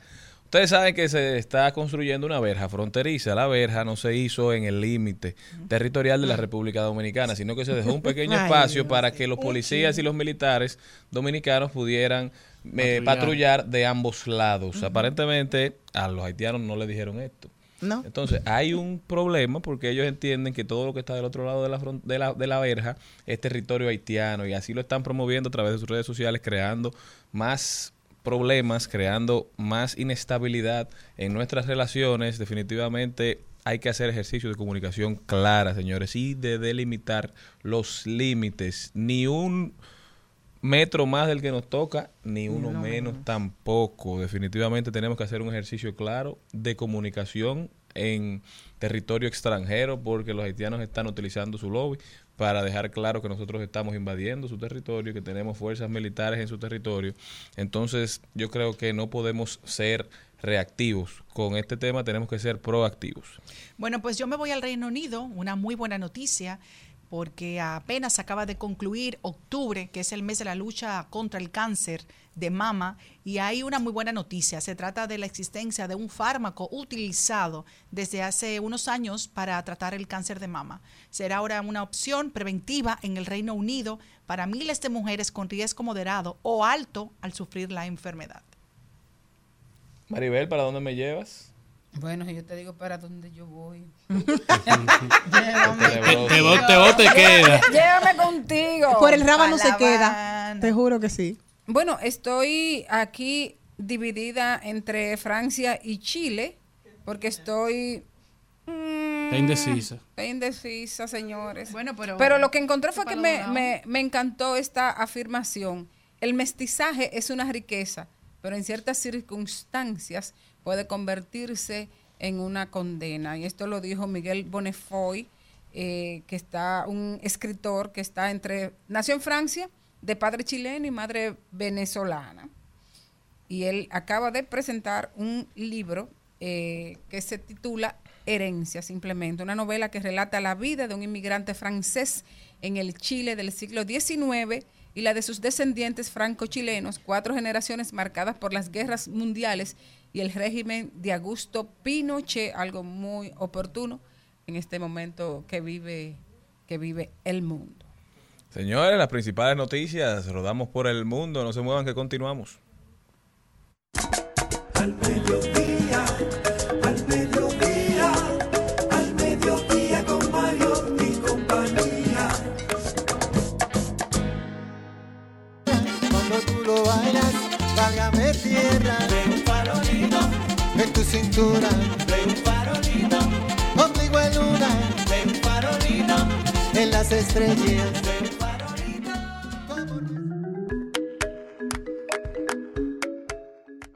Bueno, ayer tuvimos la oportunidad de leer algo que a mí particularmente me encantó y fue una declaración, el ahí lo dijo, que quiero compartir con ustedes, de una modelo que toda mi vida he admirado porque ha sido un referente en todos los sentidos del marco de la belleza, inclusive ahora, y sobre todo por las declaraciones que acaba de dar. Se, se trata de Cindy Crawford, que pienso que fue una mujer admirada no solamente por nosotras las mujeres, por ser una mujer tan hermosa, sino también por los hombres. Dice ella, no tengo 25 años, entonces, ¿por qué debería intentar aparentar 25 años? Envejecer es lo que sucede si tenemos suerte y significa que estoy viva. Eh, me Te oyó pareció, a ti, fue, para robó. mí, para mí que tú sabes que todo lo que uno habla, estos celulares como que le traen la información. Hace pocos días yo estuve hablando de eso y me imagino que el famoso logaritmo de, de Darío. Algoritmo. El algoritmo me trajo.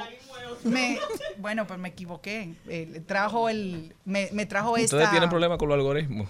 esta cita. Y yo digo igual, es decir, ¿cuál es el pecado de decir que uno tiene la edad que tiene? Al contrario, tenemos que darle gracias a Dios por abrir los ojos. Es decir, en nuestro país, lamentablemente, eh, cuando la gente siente que está en sus años de 20 y pico de años, sus años, vamos a decir, de juventud, quiere ofender. Y le dicen viejo, le dicen quítate ahí. No voy a decir las malas palabras despectivas, pero ven acá. Y yo te hago una pregunta a ti, la que le falta el respeto a la gente que hemos tenido la oportunidad de llegar, en mi caso, ya a los 48 años, que lo digo con tanta, con tanta humildad, pero sobre todo con tanto orgullo, porque le doy gracias a la vida de que estoy viva y de que estoy compartiendo con todo este público. Ojalá usted poder llegar a esa edad, pero no solamente a esta, sino mucho más adelante, porque si tú estás diciendo eso a los 20, a los 30, a los 40, bueno, pues posiblemente no llegue. Ahora, trata de llegar a envejecer, pero con mucha dignidad, de que cuando tú mires tu hoja de vida, tu currículum, tu biografía, tú digas, he contribuido, aunque sea con un granito de arena, a la vida de alguien, aportar algo, porque muchas veces te dicen, ¿y qué tú hiciste? Entonces, tú eres que tiene que analizarte qué tú has hecho, porque lo que hace la mano derecha no lo tiene que saber la mano izquierda. Mm. Y en eso es en lo que yo creo. Usted no tiene que salir como una guaguita anunciadora diciendo a las personas que usted apoya o no apoya, qué hace por la sociedad. Contribuya y haga un trabajo digno y deje de estar hablando tantas cosas que no sean positivas a nuestra sociedad para cuando usted misma se escuche en un par de años diga, hice algo con mi vida de una manera que valió la pena. Amén. Y hablando de mujeres y hombres que no pueden dejar de vivir, yo creo que debemos colaborar entre todos para crear el perfil de Tinder de Maribel. No, porque lo que pasa es que ¿Y por Maribel ha dicho en reiteradas ocasiones que tiene una especie de sequía en el terreno amoroso. Dios mío, Entonces pero creo ¿cómo que nosotros como amigos y compañeros debemos el de- sumarnos el de a ese Jenny esfuerzo. primero. No, no. El de Jenny, el de no- Jenny Mulgente. No, no, sí, porque yo lo digo sin Debemos trabajar en tu descripción, en tu bio, en las fotos que vas a poner, porque creo que podemos hacer un buen ejercicio. Pero ya no hay que No, hacerle no, perfil. No, Ella tiene uno. de Tinder. No, pero acuérdate que X, antiguo Twitter, se va a convertir en una No, red. pero pero que el de- de que perfil eso de- llegue. Y el perfil de ex no es el mismo que el de Tinder. Pero ese es el perfil que ella quiere. ¿Qué tú quieres? Que ella busque un loco. Ella necesita una gente tenemos de ese que perfil de Twitter. direccionar cada ¿Qué tú plataforma. le pondrías? Poetiza. Sigue. mujer enamorada de la vida. Ajá. ¿Qué cocina? Me gusta eso de, Bueno. me gusta Cocina. eso de tú que tú describas, que tú nos describas a nosotros. Sigue. Ansiosa de Ah, conocer ¿está- un está buen como hombre. presentadora? Sigue. No, no, Poner ansiosa-. Ansiosa no, ansiosa no. No. No, ansiosa no. ¿Y qué le ponemos entonces? ¿Eh? Dispuesta. No, no, esperanzada. Bueno, vamos avanzando ya. Sí. Ahora nada más tenemos que elegir la foto. Cuéntenos usted qué le gustaría ver en el perfil de Tinder de Maribel Oye, Contreras. Pero ¿por qué Pero Tinder es malo. De Tinder. no, para citas. No, qué malo. Eres- eres Él no, fu- citas. él no funciona mucho aquí, pero él es bueno. Sí. Si ya la y si tú vida, pagas, te llegan los buenos. si ya la realidad no ha dado con ese encuentro, vamos a buscarle la virtualidad, señores. Hay que cambiar. La definición de locura es hacer lo mismo repetidas veces y esperar resultados distintos. Exacto, exacto. Y no es mejor que ella salga del entorno donde ella está y vaya a otros lugares. Por ejemplo, este fin de semana se va a Jarabacoa. Puede ser Sí, que pero para un festival de poesía que yo voy. Ahí puede ser Mira, que el, aparezca. el mejor Tinder en este país se llama Instagram. Ponte a desarrollar tu, tu usuario de Instagram, tu perfil. Habló. Donde tú veas habló corazoncito y fueguito, Mark Zuckerberg. ahí. ahí. Mark Ese se sabe de eso. Hasta aquí, Mariotti y compañía. Hasta aquí, Mariotti y compañía. Hasta mañana. Rumba 98.5, una emisora RCC Media.